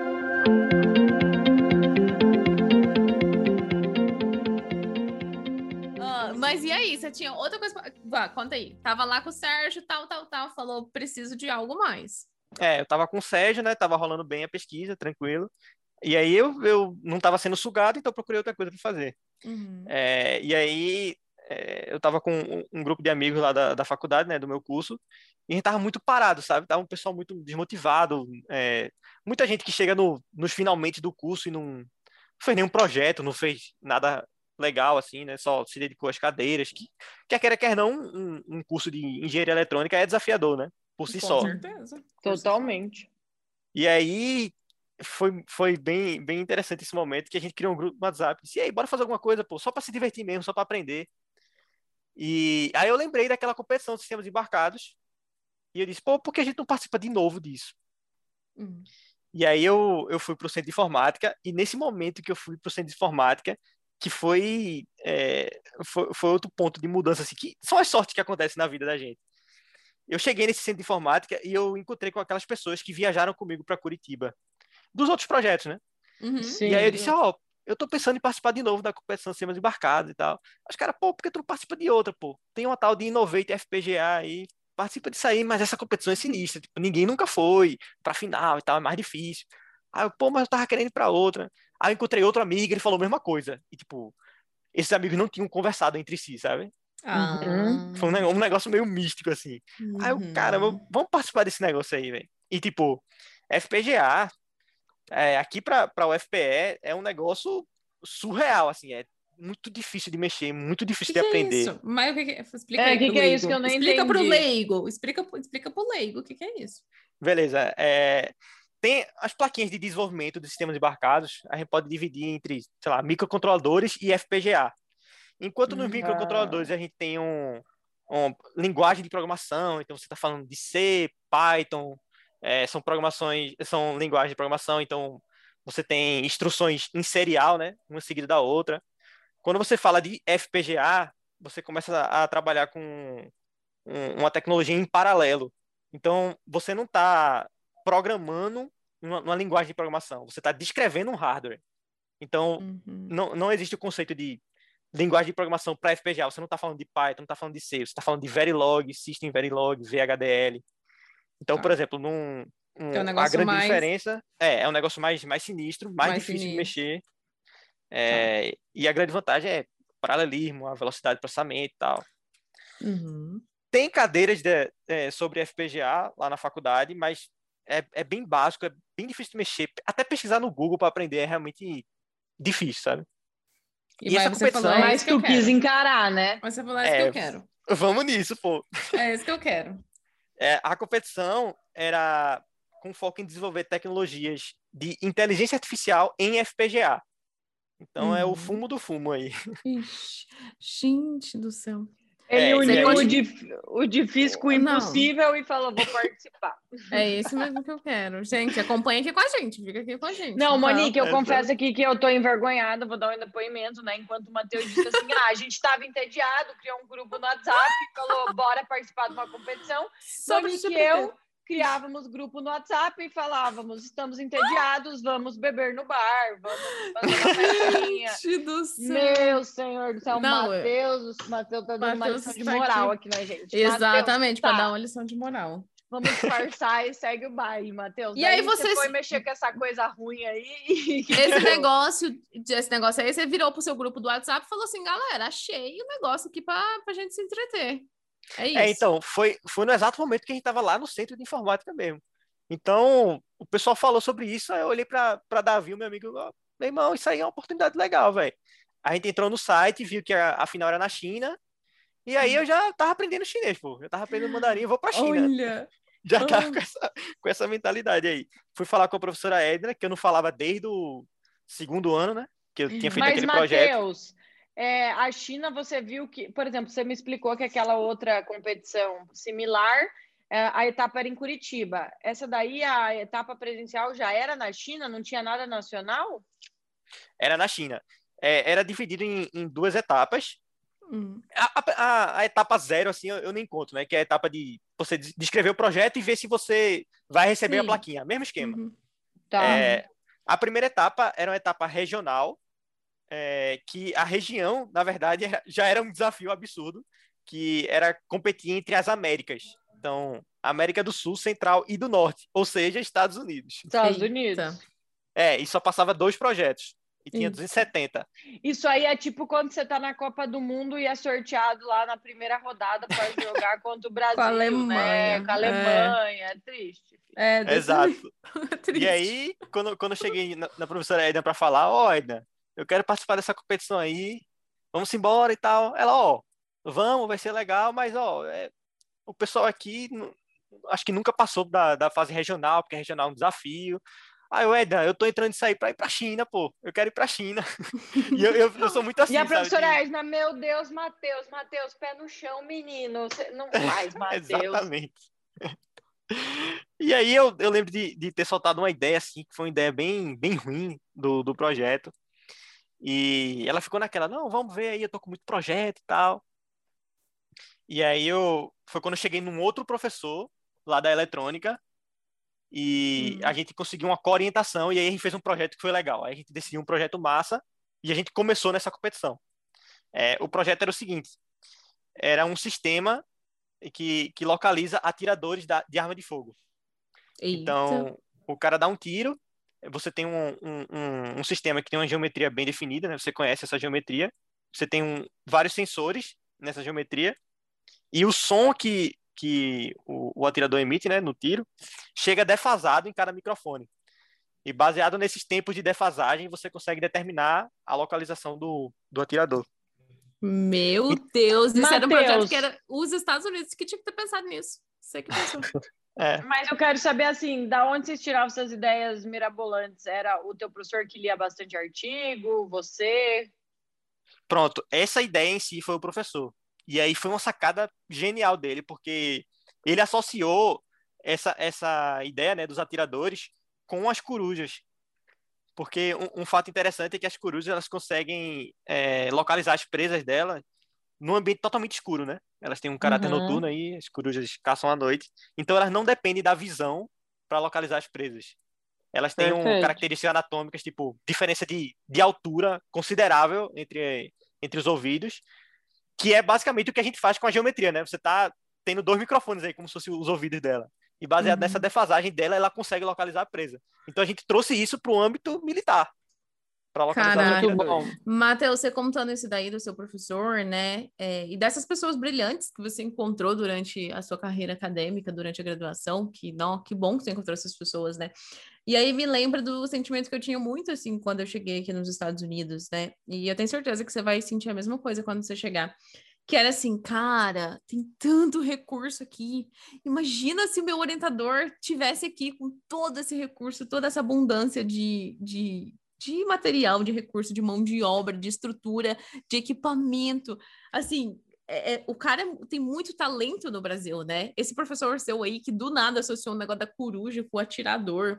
O cara é muito talentoso. Ele é Se ele incrível. se ele tivesse acesso a mais e mais e mais recursos, equipamentos, infraestrutura, o cara ia ser uma potência. Com certeza. É. E, na verdade, muita gente não enxerga isso. Tipo, é, Daniel Filgueiras é o nome dele. Ele é um professor incrível. Aí tem gente que gosta, tem gente que não gosta, mas ele sabe muito. E, às vezes, realmente não tem incentivo. É, não, Não, é nem na universidade, é talvez nacional mesmo. De... Ah, não tem, não tem. Ele não fazer tem projetos legais. Não tem recurso. Ele vai ter que ficar mendigando recurso. Não tem. É, e essa é uma estratégia boa de ir pro centro de informática lá da Federal, porque é um centro que, que tem mais grana, assim, sabe? O, Uhum. o departamento de eletrônica em si tem muita gente boa, assim, mas não tem muito investimento. Já o centro de informática, que é um, um centro maior, mais conhecido nacionalmente e tal, aí ganha mais grana. Então, quando você junta a galera da eletrônica, que é muito boa, com o pessoal do centro de informática, que tem dinheiro também e é boa, aí dá pra fazer uma coisa Ai, legal já. fechou o Eu time, vi que o né? Matheus emendou. Mas foi muito bom, Matheus. Muito bom. É. São nas estratégias aí, né? o Matheus é bom de oratória mesmo. Bom, mas e aí, continua. E aí? Aí você foi, mandou esse projeto maravilhoso, participou dessa etapa aí regional, Estados Unidos, América do Norte, do Sul e o que mais? Era todas as Américas? Todas as Américas, é central também, né? Central Uhum. também, tá. E essa é competição, ela não era voltada para alunos de graduação. Então tinha Uhum. gente de graduação, mestrado, doutorado, pesquisador, Ixi. indústria, tinha tudo aí. Cara, já tinha presencial desistido. essa etapa regional? Não, essa etapa era um vídeo de até 10 minutos que você mostrava, fazia uma apresentaçãozinha e tal, e demonstrava o sistema, né? Tá. Uhum. Então, e foi muito legal isso, porque o sistema ele tem duas etapas, né? Você tem que primeiro identificar que aquele som é um som de tiro, e depois você tem que é, identificar a localização do, do cara, né? Dado que é um som de tiro. E aí a gente fez uma parceria com o BOP, a gente foi pro campo de treinamento do BOP, é, com o Caraca. sistema, é, que a gente fez o nosso próprio dataset, né? De, para inteligência artificial que a gente usou. E quem Então, que a gente- conseguiu contato no BOP, Matheus? O, o- foi o professor. O professor já Ah, tinha feito alguma coisa lá e tal. Eu achei que o Matheus ligou lá no BOP, sei lá como que ele conseguiu Mandou o um telefone. e-mail. E falou, mandou um viu, e-mail pro é, BOP. como que Mas, chama olha, lá? isso é- isso era bem Capitão possível de- Nascimento.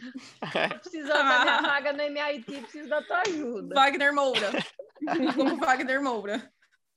Mas é, assim, e- e o, o professor ele teve muito crédito nesse sentido, mas que isso também não sirva de de desmotivação para para o pessoal, né? Tipo, ah, se meu professor não tem contato, não dá para fazer nada. No fim das contas, se meu professor ele não tivesse contato do BOP, era eu que ia fazer esse contato. Era, você ia dar um jeito, né? Já percebemos É. que o Matheus não fica esperando as coisas acontecer, não. É, não tem choro. E, e eu já dizia para ele, porque ele era, era meio enrolado, né? Demorava um pouquinho para trocar e-mail. Eu disse, ó, velho, passa essa bola aí para mim, deixa que eu desenrolo, pô. Na moral, tu demora muito. Eu E aí- que o Matheus adorei, adorei. Ansioso, né, Matheus? Queremos resultados aí. É, E, Matheus, e daí você passou nessa etapa aí regional do vídeo? foi. E aí, quando saiu o resultado lá, a gente passou e a gente tirou a Microsoft, pô. Quando eu vi que tava na lista? Microsoft Caraca, e a gente ganhou da Microsoft, aí não deu. você pô. quase morreu E de quem que infarto, foi o né? outro? Quem que foi o outro? Que são dois, né? Quem, quem foi o outro? Desculpa, na verdade, eram, foram três. Tinha o meu projeto, Ah, aí tinha um projeto do México, que era de visão computacional para identificar câncer de pele. E tinha um Uhum. terceiro que era do Brasil, pô. Do Brasil, do Rio Grande do Sul. É, um salve para Natan aí. a gente se conheceu depois. Que era um projeto bem legal também de é, reconhecimento de fala com FPGA, que foi bem desafiador de fazer também. E aí passamos Uhum. nós três, pô. Muito Só massa. três passaram para etapa final presencial na China. É, do, dessa, da nossa região, né? Porque tinha uma região que era só a China. Ah, tá, porque aí era só Américas, né? Claro.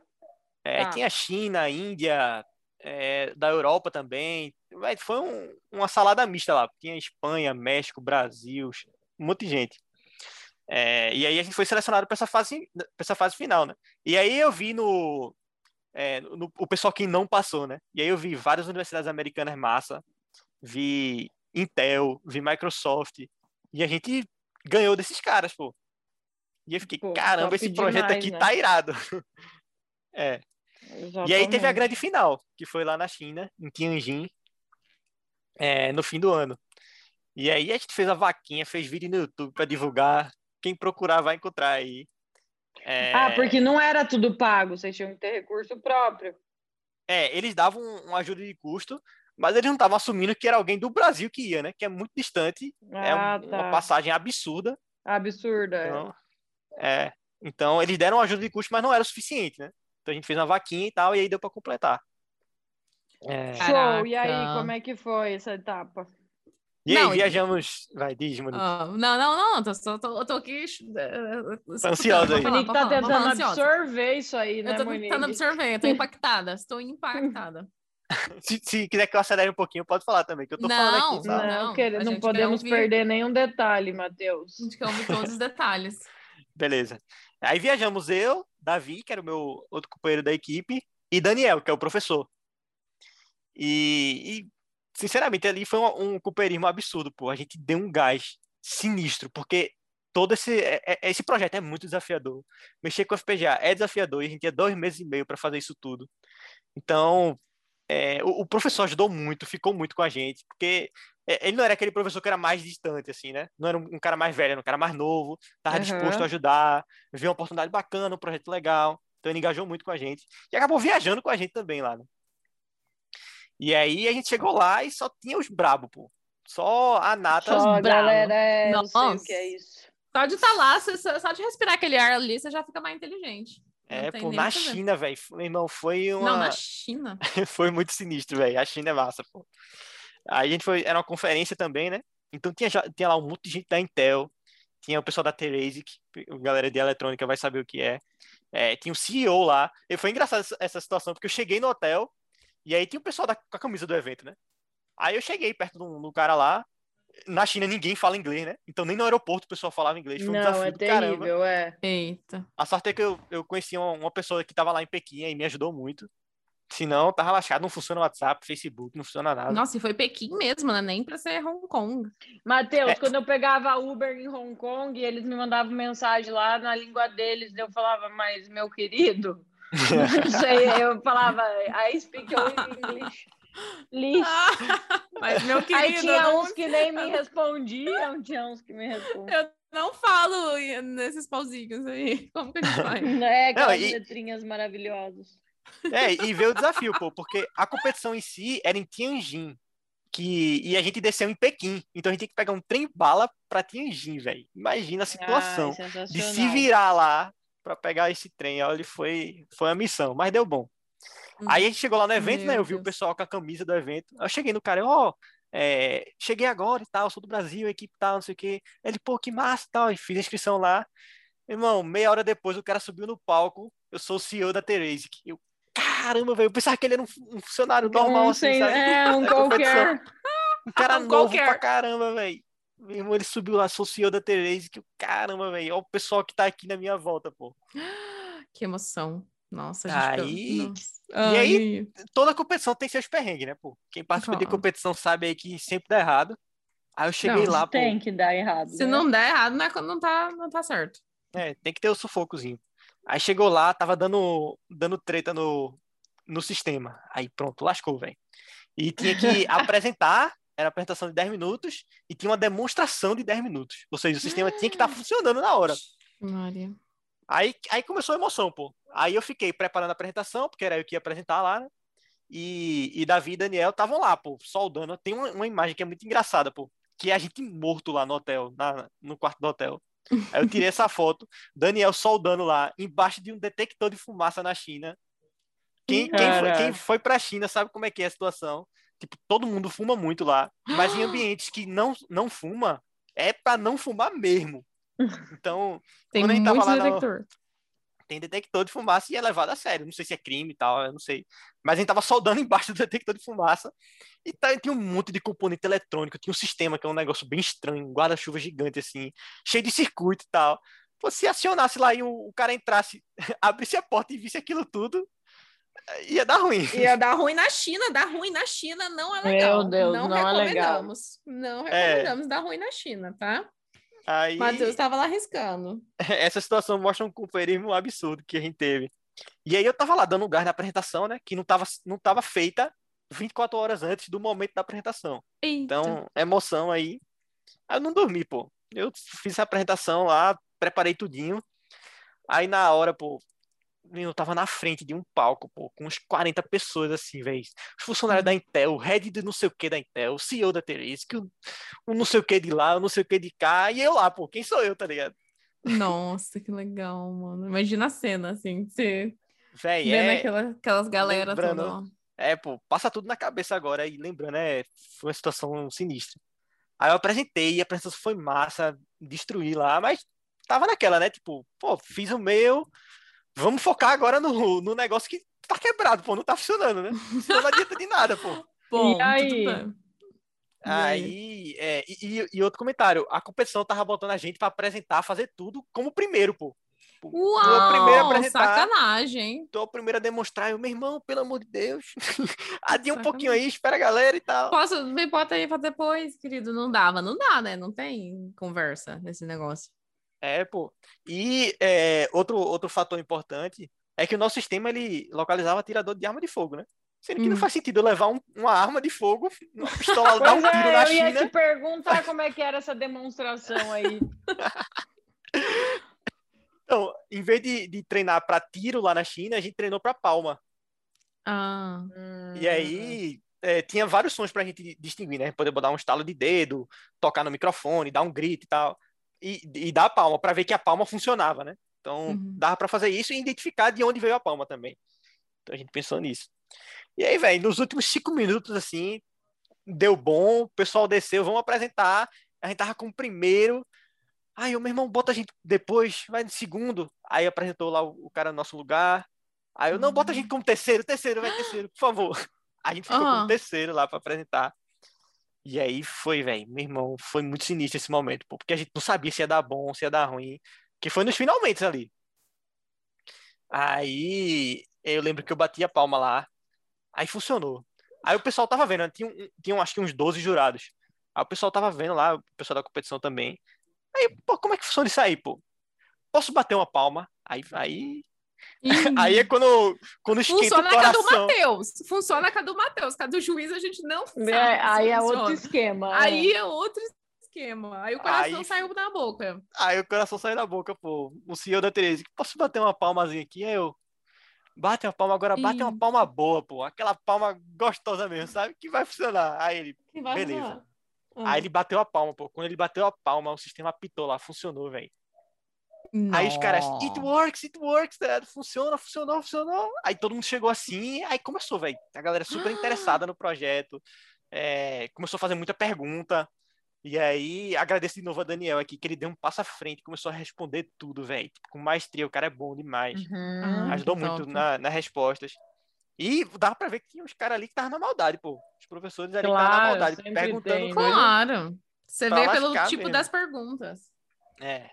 E a gente se virando lá, velho, respondendo. E, pô, terminou a apresentação, a gente, pô, velho, eu acho que a gente consegue sair daqui com uma medalha de ferro lá, que era tipo a- como se fosse a menção honrosa, né? Uhum. Acho que, acho que a gente foi bom o suficiente pra ganhar a medalha de ferro lá. E tinha outros projetos que era absurdo, pô. Tinha muita gente muito boa lá, velho. Não, imagina, é top do mundo, né? Coisa É, os tops do mundo. sem noção. É. E aí, é, depois desse dia das apresentações, aí teve o, o segundo dia, né? Que era o dia do. Que, que tinha conferência e tal, tinha toda a cerimônia lá e que ia entregar as medalhas. Aí a gente tava, Uhum. a gente tava grato lá, né? Todo mundo grato que participou Tava tudo, feliz. fez, fez a apresentação, demonstrou, deu bom, aí fez o que tinha que fazer aqui. O que vier agora é lucro.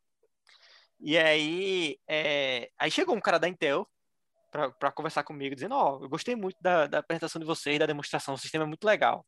Aí virou bem amigo depois. É, e, e aí ele disse, ó, por mim vocês eram o melhor. Aí eu, eu não acredito nisso não, velho.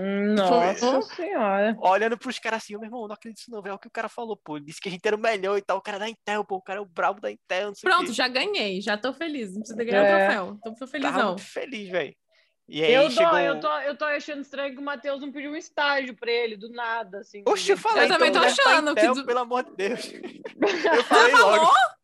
Claro. Você falou, Matheus? Mas olha aí, eu, eu tinha certeza, porque o perfil do Matheus é esse aí, filho. Eu tava. Certeza. O perfil do Matheus é. Oh, não tem estágio pra mim lá na Intel, não? Pra mim lá fazer? E tem que ser cabra safado mesmo, pô. Eu disse, ó, o sonho da minha vida é ir pra Intel, pô. Tô O sonho ir pra Intel. Vida! Desde que sempre eu pra só Intel. Desde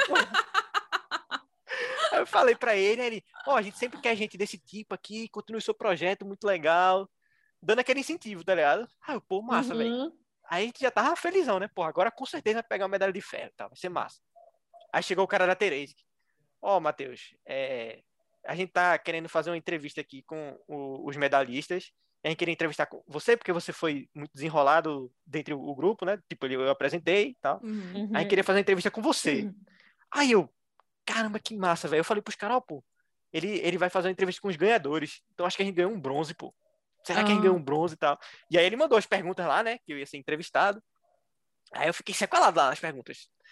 Pensando que eu ia responder e tal. É sempre um desafio, porque é inglês, pô. Tá ligado? É. Claro, não É, é molezinha, não não. Não é moleza, foda. É. E aí ele falou, ó, essa entrevista aqui vai sair na, no, na home da Intel. Aí eu, cara, que isso aí. Meu Deus do céu. Pelo amor É de Deus, complicado, Matheus tava né? tendo um ataque cardíaco essa hora. Nossa. E eu lembro de estar sentado assim, tem, tem foto minha também nesse momento, eu sentado com o celular lá, sequelando as perguntas, o que é que eu ia responder da melhor maneira e tal. Aí o, o, o cara da, da Tereza que voltou, ó, se preocupa não, pô, vai ser tranquilo. Eu, beleza, pô, tranquilo demais. Não, eu tô de Tranquilo pra boa. você, né, meu querido? É, né? Não, É. tô de boa. Tô tranquilão. Aí eu fui entrevistado pelo cara da comigo, Intel. né. Monique? Essa é a quinta que eu tô participando, assim. Ah, tranquila. O Matheus já tá acostumado. e daí você foi, você foi dar a entrevista lá primeiro. Foi, eu fui entrevistado por aquele cara da Intel que gostou da gente. Ah, É, Uhum. Ele é alguma coisa de marketing global da Intel, é um cara bem, bem, assim, relevante na empresa. Uhum. E aí foi massa, porque ele é um cara. Sabe aquele cara que você conversa com ele e ele dá muita força pra você durante o papo, tipo, Uhum. vai, Você fica à tá, vontade, que né? Cara, esses grandes líderes, eles têm muito isso, né? De deixar a pessoa à vontade, de conseguir levar a conversa, de, de conseguir fazer as perguntas ah, até você responder o que ele quer. Esses grandes líderes, né? Eles são assim. Exato, pô. Então ele balançava a cabeça, assim, em sentido positivo, tá ligado? Como se estivesse indo bem e tal. Uhum. E teve também a mágica da edição lá, né? Da, da TV e tal, uns cortes ali, uns cortes aqui, porque eu não gostei. Aí Aham. foi, foi massa, foi, foi legal a entrevista. E aí teve a cerimônia das medalhas. Hum. Tô aqui E aí? aguardando. O Matheus também ele fez um curso de. É Storytelling. de contar histórias. Porque eu tô exato. aqui. Deixa nós ansiosos para Meu saber qual Deus, que, ó- qual que é a medalha? Qual que é a medalha? Como é que foi esse momento? Como é que foi esse momento? É, aí eles começaram a chamar lá do ferro ao ouro, né? Aí Hum. foi saindo o nome da galera, saindo o nome da galera e nada da gente. Aí Ixi. você olhando, né? Meu irmão, olha isso aí, velho. Aí, vou chamar agora os três, é, o pódio, né? Os três grupos do pódio. Aí Chamou a gente. Aí, eu, Ah. caramba, velho. A gente pegou, a gente pegou bronze, pódio. no mínimo tava bronze. achando. Pegou o pódio aqui. Aí, a gente ficou lá na frente. Aí saiu o bronze. E não era a gente. Eita, Ai, aí vocês ficam felizes. Oxe, aí eu endoidei, pô. Eu olhei pro meu- pra Davi, eu, meu irmão, não é possível, velho. A gente vai pegar um prata ou um ouro aqui. E, tipo, é, o, o outro projeto que tava lá era um projeto que, sinceramente, eu não achei relevante. Eu achei que tinha outros projetos lá que eram muito melhores do que ele. Uhum. É, só por curiosidade, assim, o projeto era um catador de peteca de badminton. Olha só. Ou seja, tinha o badminton aí que tava. Que, que Tinha no- conectado na que jogava. história aí. É, aí era um, um, um catador de peteca de badminton. E aí, quando eu olhei pra Davi, eu, meu irmão, velho, isso aqui a gente tá no. Ou prata ou ouro, pô. Aí quando chamaram a gente, a gente pegou prata. Irmão, Caraca, felicidade, velho. que Caramba, velho. Caramba, muito massa. Só tinha projeto tirado uma competição desse nível, assim. E, tipo, não foi só essa, essa medalha que a gente ganhou, né? Tipo, essa foi da grande final, assim. Uhum. Mas a gente Uhum. tinha ganho medalha de prata naquela, na fase regional, que eu esqueci de dizer, porque tinha um ranking, né? De primeiro, Uhum. segundo, terceiro. E a gente pegou também numa votação que teve é, da comunidade. Então, pedi para todo mundo votar lá no, no, no projeto da gente. E no fim das contas, a gente ganhou três, três é, premiações internacionais: duas medalhas de prata e a, a Com- Community Award, né? Que era melhor projeto eleito pela comunidade. Com certeza! Claro que o seu tinha sido melhor. Olha que útil. É. Cara, Matheus, e aí? Aí vocês. Nossa! Ah, e depois dessa o Matheus Foi aposentou, comemorar na né? China. Ele já tinha Aí foi 77 só alegria, pô. anos aí. Depois, já tinha né? 77 anos. Aí foi só alegria, pô. Deu pra turistar tranquilo lá em Pequim. Só não deu pra O comer um escorpião, eu- uma coisinha assim. Matheus, eu tô vendo você, parece aquela mulher do Titanic contando a história dela lá, cara. A história de vida. Ai, não, mas ele já não, estava na gente. faculdade. Essa altura o Matheus acho que tinha 20 anos. Senhor do céu. Quantos anos você tinha, Matheus? Isso foi em 2019. Eu tinha 21. Olha, quase acertei. Meu Deus. Quase acertou. Passando por Aí, tudo isso. não, aí a gente voltou, pô, e aí co- começou a sair a gente na mídia, no, no Diário de Pernambuco, que é o jornal local aqui. É, teve gente chamando para startup, essas coisas também, que acabei não, não me envolvendo muito. Mas enfim, essa Uhum. conquista já era tipo a conquista da graduação. Não, Nossa, Na é, vida, zerou, pra- né? Zero- na Zerou a vida, faculdade. cara. Eu queria ver É. se ia ter algum professor que ia ter coragem de dar nota baixa pro Matheus. Ah, ó, Né? sinceramente. Sara, tem lá o, o pessoal da graduação, os professores que Aham. de má índole, né? Que não, Matheus nunca Claro. foi pra final, vai ser comigo, tá ligado? Tipo de- de, Nossa, gente assim. ainda pega ranço, Ai, né? que Porque besta. menino Sim. prodígio. Aí eu- eu Ah. botava a questão só porque eu tava lá, dizendo, não, vou botar essa questão aqui na prova pra Matheus errar. Ou quando eu fui pra, pra, pra Olimpíada, Deus. né? Quando eu fui lá pra China, tava na graduação ainda, pô, tava correndo o curso. Então eu voltei e tinha coisa pra fazer. Sendo que os professores que são razoáveis, né, disseram, ó, é, velho, isso aqui eu vou, eu vou ajudar, né? Tipo, eu, eu fiz É provas, relaxa, exato. velho, eu fiz prova um dia antes da competição, pô. Que disse, meu irmão, ó, desculpa aí, professor, se eu for mal nessa prova aqui, mas eu vou dar o meu máximo, velho. Aí eu, eu fazia a prova, mas tinha, tinha outros que era projeto, projeto em grupo. Qual era o razoável do professor? Não. É, deixa os outros dois aqui te carregarem de alguma maneira, né? Quando tu voltar, tu faz uma besteirinha aqui, outra ali. Mas não, pô, quando Claro. eu voltei, o professor disse, ó, vai ter que fazer tudo do zero. É, não, sempre tem, né? A gente não pode. Mas ve- venceu. O Matheus, É. ele foi perseverante e venceu, né? Se ele Mateus, venceu as Olimpíadas. o- Isso não foi esse ano, então. Foi. Quando que Foi, foi? em do- foi em 2019. Foi 2019, pré-Covid. É, foi, foi duas semanas antes do Covid, eu tava na China, pô. Caraca, Caraca, Matheus. Matheus. Quase. Foi quase É. que não ia pra China. É, exato, pô, foi tenso. E na verdade eu acho que já tinha lá, sabe? Mas tava meio mocado, sabe? Já, ué, é, chama É, Covid. tava, tava Mateus. começando lá, mas a galera não sabia muito bem. Você tá em qual ano da faculdade? Eu, eu, nesse momento. Agora, nesse É, momento ele se formou. Eu me formei durante hoje, o né? curso. ou Não, durante- você se formou agora, mas esse seria o teu sexto ano? Esse seria o meu quinto ano. Quinto ano. Ah, Porque tá. o que foi que aconteceu? É, o ano passado, a minha faculdade fechou no primeiro semestre, né? Uhum. Então, o que seria o ano.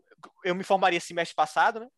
Aí eu não me formei, eu me formei agora, porque adiou um semestre.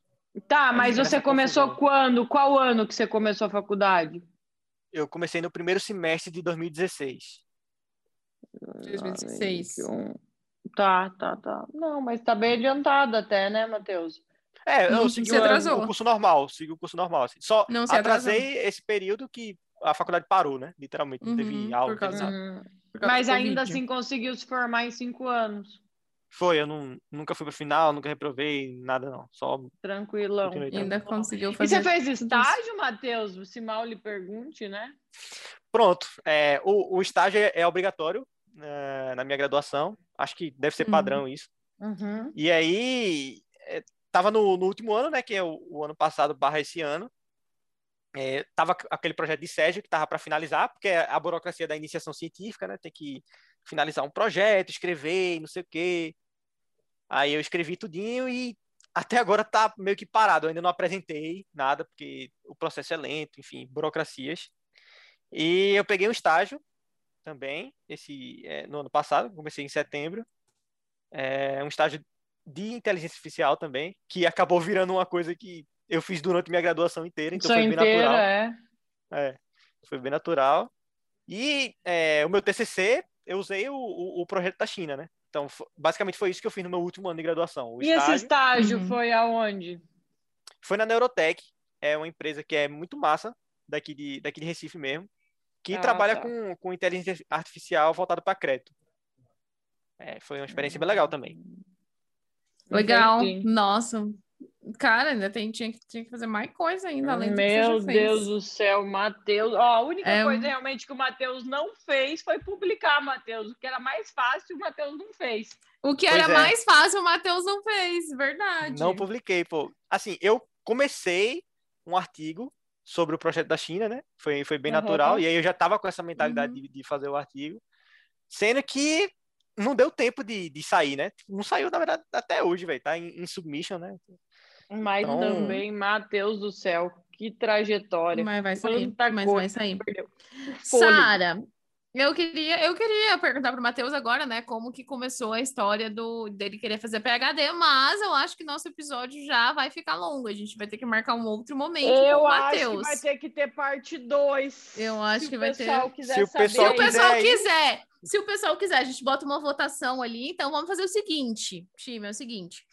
Quando a gente colocar a foto desse episódio, né, lá no nosso feed, você vai lá e vai falar pra gente se você quer ou não parte 2. Aí você escreve lá, Matheus, vem, volta para contar a parte 2, que aí a gente consegue convencer o Matheus a voltar e contar a parte contar pra 2. gente daí como é que foi o processo de aplicação, quantas universidades ele aplicou, Para quais, quais se universidades, contatou qual o professor, que que ele de toda essa história aí dele, o Todo. que que ele colocou no SOP dele, tudo, um pouco, uma parte, vocês vão ter que esperar para saber, meu A povo. gente vai querer saber de TOEFL, quando que ele fez o TOEFL, como que foi o nível de, de qual é a nota do TOEFL dele, a gente vai querer Se saber de fez tudo isso. GRE, se for Se um fez GRE, exatamente. veremos, veremos. Tudo isso a gente quer saber, mas a gente vai ter que deixar para um próximo, Matheus. A gente quer te agradecer, a gente gostou bastante de ouvir tudo isso daí. Agora você já está formado, né? Já é oficialmente um engenheiro. Muito feliz por você. Parabéns, Matheus, tá de parabéns. Valeu, pessoal. É uma E satisfação aí? enorme. Eu gosto muito de, de falar sobre mim. Se quiser, eu passo o dia todo aqui falando. Ainda bem que vocês me cortaram, porque Não. realmente tá muito massa. Eu gosto de falar, eu gosto de ajudar todo mundo. Cara, mas sua história é muito top, assim. Eu acho que, é, principalmente, esse seu mindset de, assim, bom, o que eu tenho é isso, e eu vou trabalhar com o que eu tenho, eu vou fazer o melhor que eu posso com o que eu tenho, assim. É, eu não sei de onde, de onde, assim, já, já tá longo, né? Mas eu vou perguntar isso daqui. De onde que você acha que surgiu esse, né, essa, essa, essa sua, essa sua garra, esse seu espírito, assim, de, de ser, para mim é ser positivo, sabe? Olhar o lado bom vem dos seus pais, da sua criação? Você sempre foi uma criança assim mais positiva? De onde veio? Sinceramente, eu acho que isso é uma coisa bem interna, assim, é meio que um dever moral. Eu quero muito retribuir para para a sociedade. Eu só penso nisso, em, em criar alguma coisa massa e eu dedico minha vida a isso, sabe? Eu acho que minha mãe, é, durante toda a vida dela, ela se dedicou integralmente a mim, sabe? Tipo, Uhum. realmente eh, se esforçou muito para que eu fosse o, o cara que eu sou hoje. E a minha vida é dedicada a mudar o mundo. Então, enquanto minha mãe se dedicou para mim, é, é meio que um Uhum. projeto a longo prazo, sabe? Tipo, ela fez isso para mim, agora eu tenho que fazer isso pro mundo, sabe? Caraca. Você sentiu é. uma, co- uma cobrança de, de devolver isso de certa maneira, né? Entendi. Exato. Muita gente não teve as oportunidades que eu tive. É, eu tive muita sorte também. Algumas coisas foram muito no acaso aí. E aí eu, eu É. na posição que eu tô hoje, eu, eu sinto esse dever, né, de, de passar adiante tudo que eu fiz e mostrar que é, que é possível, né? E você tem, pode ter certeza que este episódio vai contribuir muito, porque a gente já- Muito. muita gente ouve a gente e as pessoas simplesmente não, elas não têm isso dela, né? Elas não têm de onde tirar isso de dentro delas e precisam de fontes externas, assim como eu e Sara gostaríamos de ter tido essas fontes, né? A. Exatamente. A gente nunca A teve gente ninguém vê que a gente que- pudesse se É, inspirar. eu e a Monique, a gente concorda que para pessoas que não. Assim, isso não vem de casa, às vezes, que gera esse sentimento em você e tal. É, a nossa referência pode estar aí na internet. Ou, né? Antigamente a gente precisava ter alguém perto da gente, um colega, um amigo, um parente, amigo do seu, né, do seu parente aí, é, vezes não um fosse, grupo. para te incentivar. E muitas vezes a gente não tinha. No nosso ciclo, não tinha ninguém. Não Agora, tinha hoje, no nosso. com a internet, as histórias das outras pessoas, o que elas nos contam, isso influenciou muito eu e a Monique. A gente tem certeza Isso. que histórias como a sua têm o poder de fazer que várias pessoas que estão nos ouvindo tenham um insight, tenham a motivação que elas precisam, é, ideias, né? Eu vejo várias coisas que você vai falando ali. Gente, se inspirem. Quem ainda está nessa fase que dá para ir atrás desse tipo de coisa, acho que é uma bela história. O Matheus não tem nada de tão, assim, genialidade, mas muita, Muita. vontade de fazer as coisas Muita. acontecerem. Eu acho que a maioria dos perfis é assim, a gente sabe que é um ou outro. E geralmente quem tem essa genialidade, assim, que a pessoa é maluca, de inteligente, de- às vezes ela não consegue dar esses Sim. outros passos que é necessários, né? Porque ela trava nas características que precisa. E uma pessoa que tem o perfil do Matheus, que a gente sabe como é que é, que, claro, a gente sabe que ele é esperto, tá ali ligado, aprendendo e tudo mais. Mas ele tem muito mais esse outro lado do desenvolvimento Da pessoal, de proatividade. proatividade, criar equipe, grupos, amigos, vamos fazer acontecer, vamos se ajudar aqui, fazer ali. Então, assim, Matheus, show de bola, estou ansiosa para a parte 2 desse episódio. Massa. Posso dar uma palavrinha final aqui? Com certeza. Que com Vamos, ó, então, Monique, vamos finalizar aqui com o depoimento do Matheus agora. Massa. Vamos finalizar com depoimentos. Editor, editor que está que vai editar esse podcast aqui, bota uma musiquinha aí bem, bem de acordo com o que o Matheus vai falar. Vai lá, Matheus. Primeiro eu queria agradecer é, participar daqui. Eu acho que o Instagram de vocês faz um serviço muito massa para quem tá, tá tendo esse sonho, né, de ir para os Estados Unidos, de seguir com os estudos no PhD. É, eu vim aqui com esse intuito mesmo de querer motivar o pessoal, mostrar a minha história, mostrar que é possível você fazer coisas grandes daqui do Brasil e sonhar alto também. Então, eu venho aqui buscando isso, né? É, quero mostrar que é possível, quero que as pessoas façam também isso. É, não sei se eu pretendo fazer um, um canal no YouTube no futuro, sei lá, mostrando como é Harvard, mostrando toda a história em mais detalhes e tal. Pode ser também, mas eu acho que essa contribuição aqui já foi bem legal. Aí vocês falam aí se, se quiserem que eu quero fazer, se, se quiserem que eu faça um canal do YouTube também, se quiser comentar sobre isso. Mas eu acho que essa contribuição aqui já foi bem legal. Eu espero que, que ajude pra a galera aí. E é é aí, show de aí, bola. Mateus, show Muito de bola. Obrigado. Valeu. A gente se vê no próximo episódio. Valeu.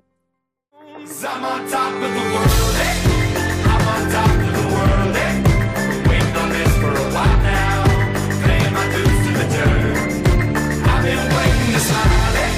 the whole